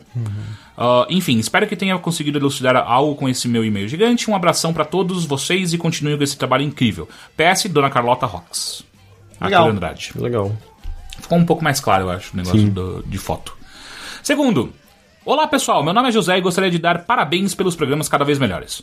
Primeiramente estou mandando e-mail porque os comentários não estão disponíveis no post, se não for o canal correto, desculpe. Então, a gente teve É um bug. só naquele post. É, exatamente, especificamente naquele. E é aquele que eu queria tanto ouvir é, comentários, porque foi tanta coisa que a gente falou naquele podcast, foi bem longo. Enfim. ah, sobre o assunto do podcast, eu entendo que para quem trabalha com mídias e marketing, as possibilidades das redes sociais são instigantes. Mas como usuário, eu tenho muitas reservas em relação à presença de empresas nas mídias sociais e querendo parecer amiguinhas. Talvez eu tenha uma cabeça fechada, mas empresas não são nossas amigas. Bancos usam essa fachada descolada como uma vaselina que prepara o cliente para aceitar melhor as, as enrabadas que leva do sistema. Vocês podem pensar, nossa, que óbvio. E isso é apenas uma nova versão do que já acontece há anos. Mas vamos lembrar que. Mas vamos lembrar o quanto as pessoas são influenciáveis pela propaganda. Vejo isso como mais um nível de lavagem cerebral agindo na sociedade. Bom, talvez eu só seja um velho reclamão. Enxergo vantagem no uso como ferramenta de agilização do atendimento e só. Sobre os robôs no atendimento, eu odeio menus por telefone porque eles são, são extremamente demorados. Digite 1 para, digite 2 para. Prefiro usar pela internet e escutar o mínimo de vozes, o mínimo de vozes, sejam humanas ou robóticas. Infelizmente, nem tudo pode ser resolvido assim e ainda precisamos interagir com humanos seguindo roteiros. Abraços e continuem o ótimo trabalho. Apenas gostaria de saber uma coisa. Claro que os convidados são pessoas com quem vocês têm contato e normalmente essas pessoas serão ligadas à mídia e jornalismo. E o fato de o programa precisar de acontecer em São Paulo é um limitante. Mas a intenção de ter convidados mais variados, sei que teve a presença do Zamiliano, mas haverão mais convidados fugindo do padrão? Abraço. Era pra hoje ter um bem fora do padrão. Sim, Mas infelizmente não deu, mas. Virar em outra oportunidade. E a gente não foca só em, em pessoal de mídia, que pra gente acaba sendo mais fácil porque a gente tem contato com essa galera, né? Mas só que a. a- sei lá, eu, eu sinto cada vez mais que a bilheteria tem. Eu, eu queria, sei lá, entrevistar um mineiro, saca? Um, de minerador. Ah, tá, senão alguém de Minas. Não, não, não, porque a gente entrevistou, inclusive no Mothership. Ah, bom, o Matheus Eu não aqui queria entrevistar um vem. minerador. Como não? Eu acho mó da hora, mó interessante. Tipo, hoje em dia, como é que é feita a mineração? Pô, mas como que acontece? Isso não é. é, ok. Ué, Bom, o Matheus vai estar aqui É, semana um- que é vem. de ele engenharia, é um músico podcast só, de então. engenharia, vai ser. ué, a gente fez uma de social media, e aí? Mas é, é- é cultura. Ah, mi- minerador não é cultura. Tudo é cultura, se Exato, exato, tudo é cultura. Por isso que Então é um podcast sobre tudo. Exato, é incrível. Eu não quero ter essa discussão agora. Pois é. É, enfim, eu falei, o Matheus vai estar aqui semana que vem, ele é músico, então é diferente. É, a gente teve também uma, uma conversa com o músico, o Rafa Miranda. É. Ah, o que eu ia falar é. Eu total entendo esse lado dele de tipo. É uma maneira das empresas se aproximarem, mas óbvio que com uma intenção, né? De conseguir mais do seu dinheiro ou mais da sua atenção. Ao mesmo tempo, me pareceu pela conversa que a gente teve que na verdade alguns serviços estão melhorando por conta disso, né? Então, me parece que tem uma vantagem. Ah, Falando em serviços que enchem o saco, vocês também estão recebendo SMS toda hora da Claro por motivo nenhum? Não, porque eu não sou da Claro. Eu, eu queria saber como bloquear isso, ela não para de mexer o saco. Não dá. Não dá? Se eu bloquear o número, Ela muda de, ela muda de outro. eu bloqueio o outro. Você vai, você vai perder essa batalha. Ah, é, eu, eu, eu, eu meio que concordo com ele também. Tipo, eu acho que, que empresas. Elas não são só suas amigas, mas elas podem ser amigáveis. Eu acho interessante isso. Eu gosto de, pessoas, de empresas amigáveis. Ah, próxima pergunta. Olá, meu nome é Mário, tenho 18 anos e sou de Porto Alegre. Porto Alegre. Queria saber se o Overlord está pensando em fazer um app para o site. Caso esteja interessado, usar um programa gratuito que não precisa programar para fazer apps. O nome é Intel XDK. Desculpe caso cometa alguma gafe em PTBR, sou programador. Ah, eu não sei. Eu, eu, eu acho que sim, eu, eu eu gostaria de ter um É, app. mas as pessoas baixam apps pra sites, não, os- não é sei. melhor que os sites sejam responsivos e funcionem no navegador? É porque o app é, Depende é a melhor função, forma. né? Tipo, um app que é basicamente uma versão mobile do site não faz nenhum sentido. Ela já pode acessar esse, esse- app. Mas às vezes a funcionalidade pode, um ser, app. pode ser melhor executada no app, porque você pode Ainda- fazer a programação diretamente pro. Ainda acho que é muito limitante. Eu acho que a gente tem que, teria que pensar que tipo de conteúdo a gente quer disponibilizar. É, eu, neles. assim, curiosidade, alguém aqui tem algum app no celular de site específico? Eu não tenho nada. Eu tinha do GameSpot, não tem mais. Eu não uso. Eu nunca eu não sei, eu não, eu não sei dizer se as pessoas usam No máximo eu isso, tinha né? um app que centralizava sites que eu acessava, sabe? Uhum. Não de um site específico. Então é isso. Muito obrigado, senhores. Bilheteria essa semana foi sem convidado, mas semana que vem, como o Heitor já, já Recheado de conteúdo, vai. teremos. É. Recheado Sim, sim. De, de dicas e coisinhas. Então é isso, senhores. Muito obrigado e até a semana que vem. Tchau! Tchau. Tchau.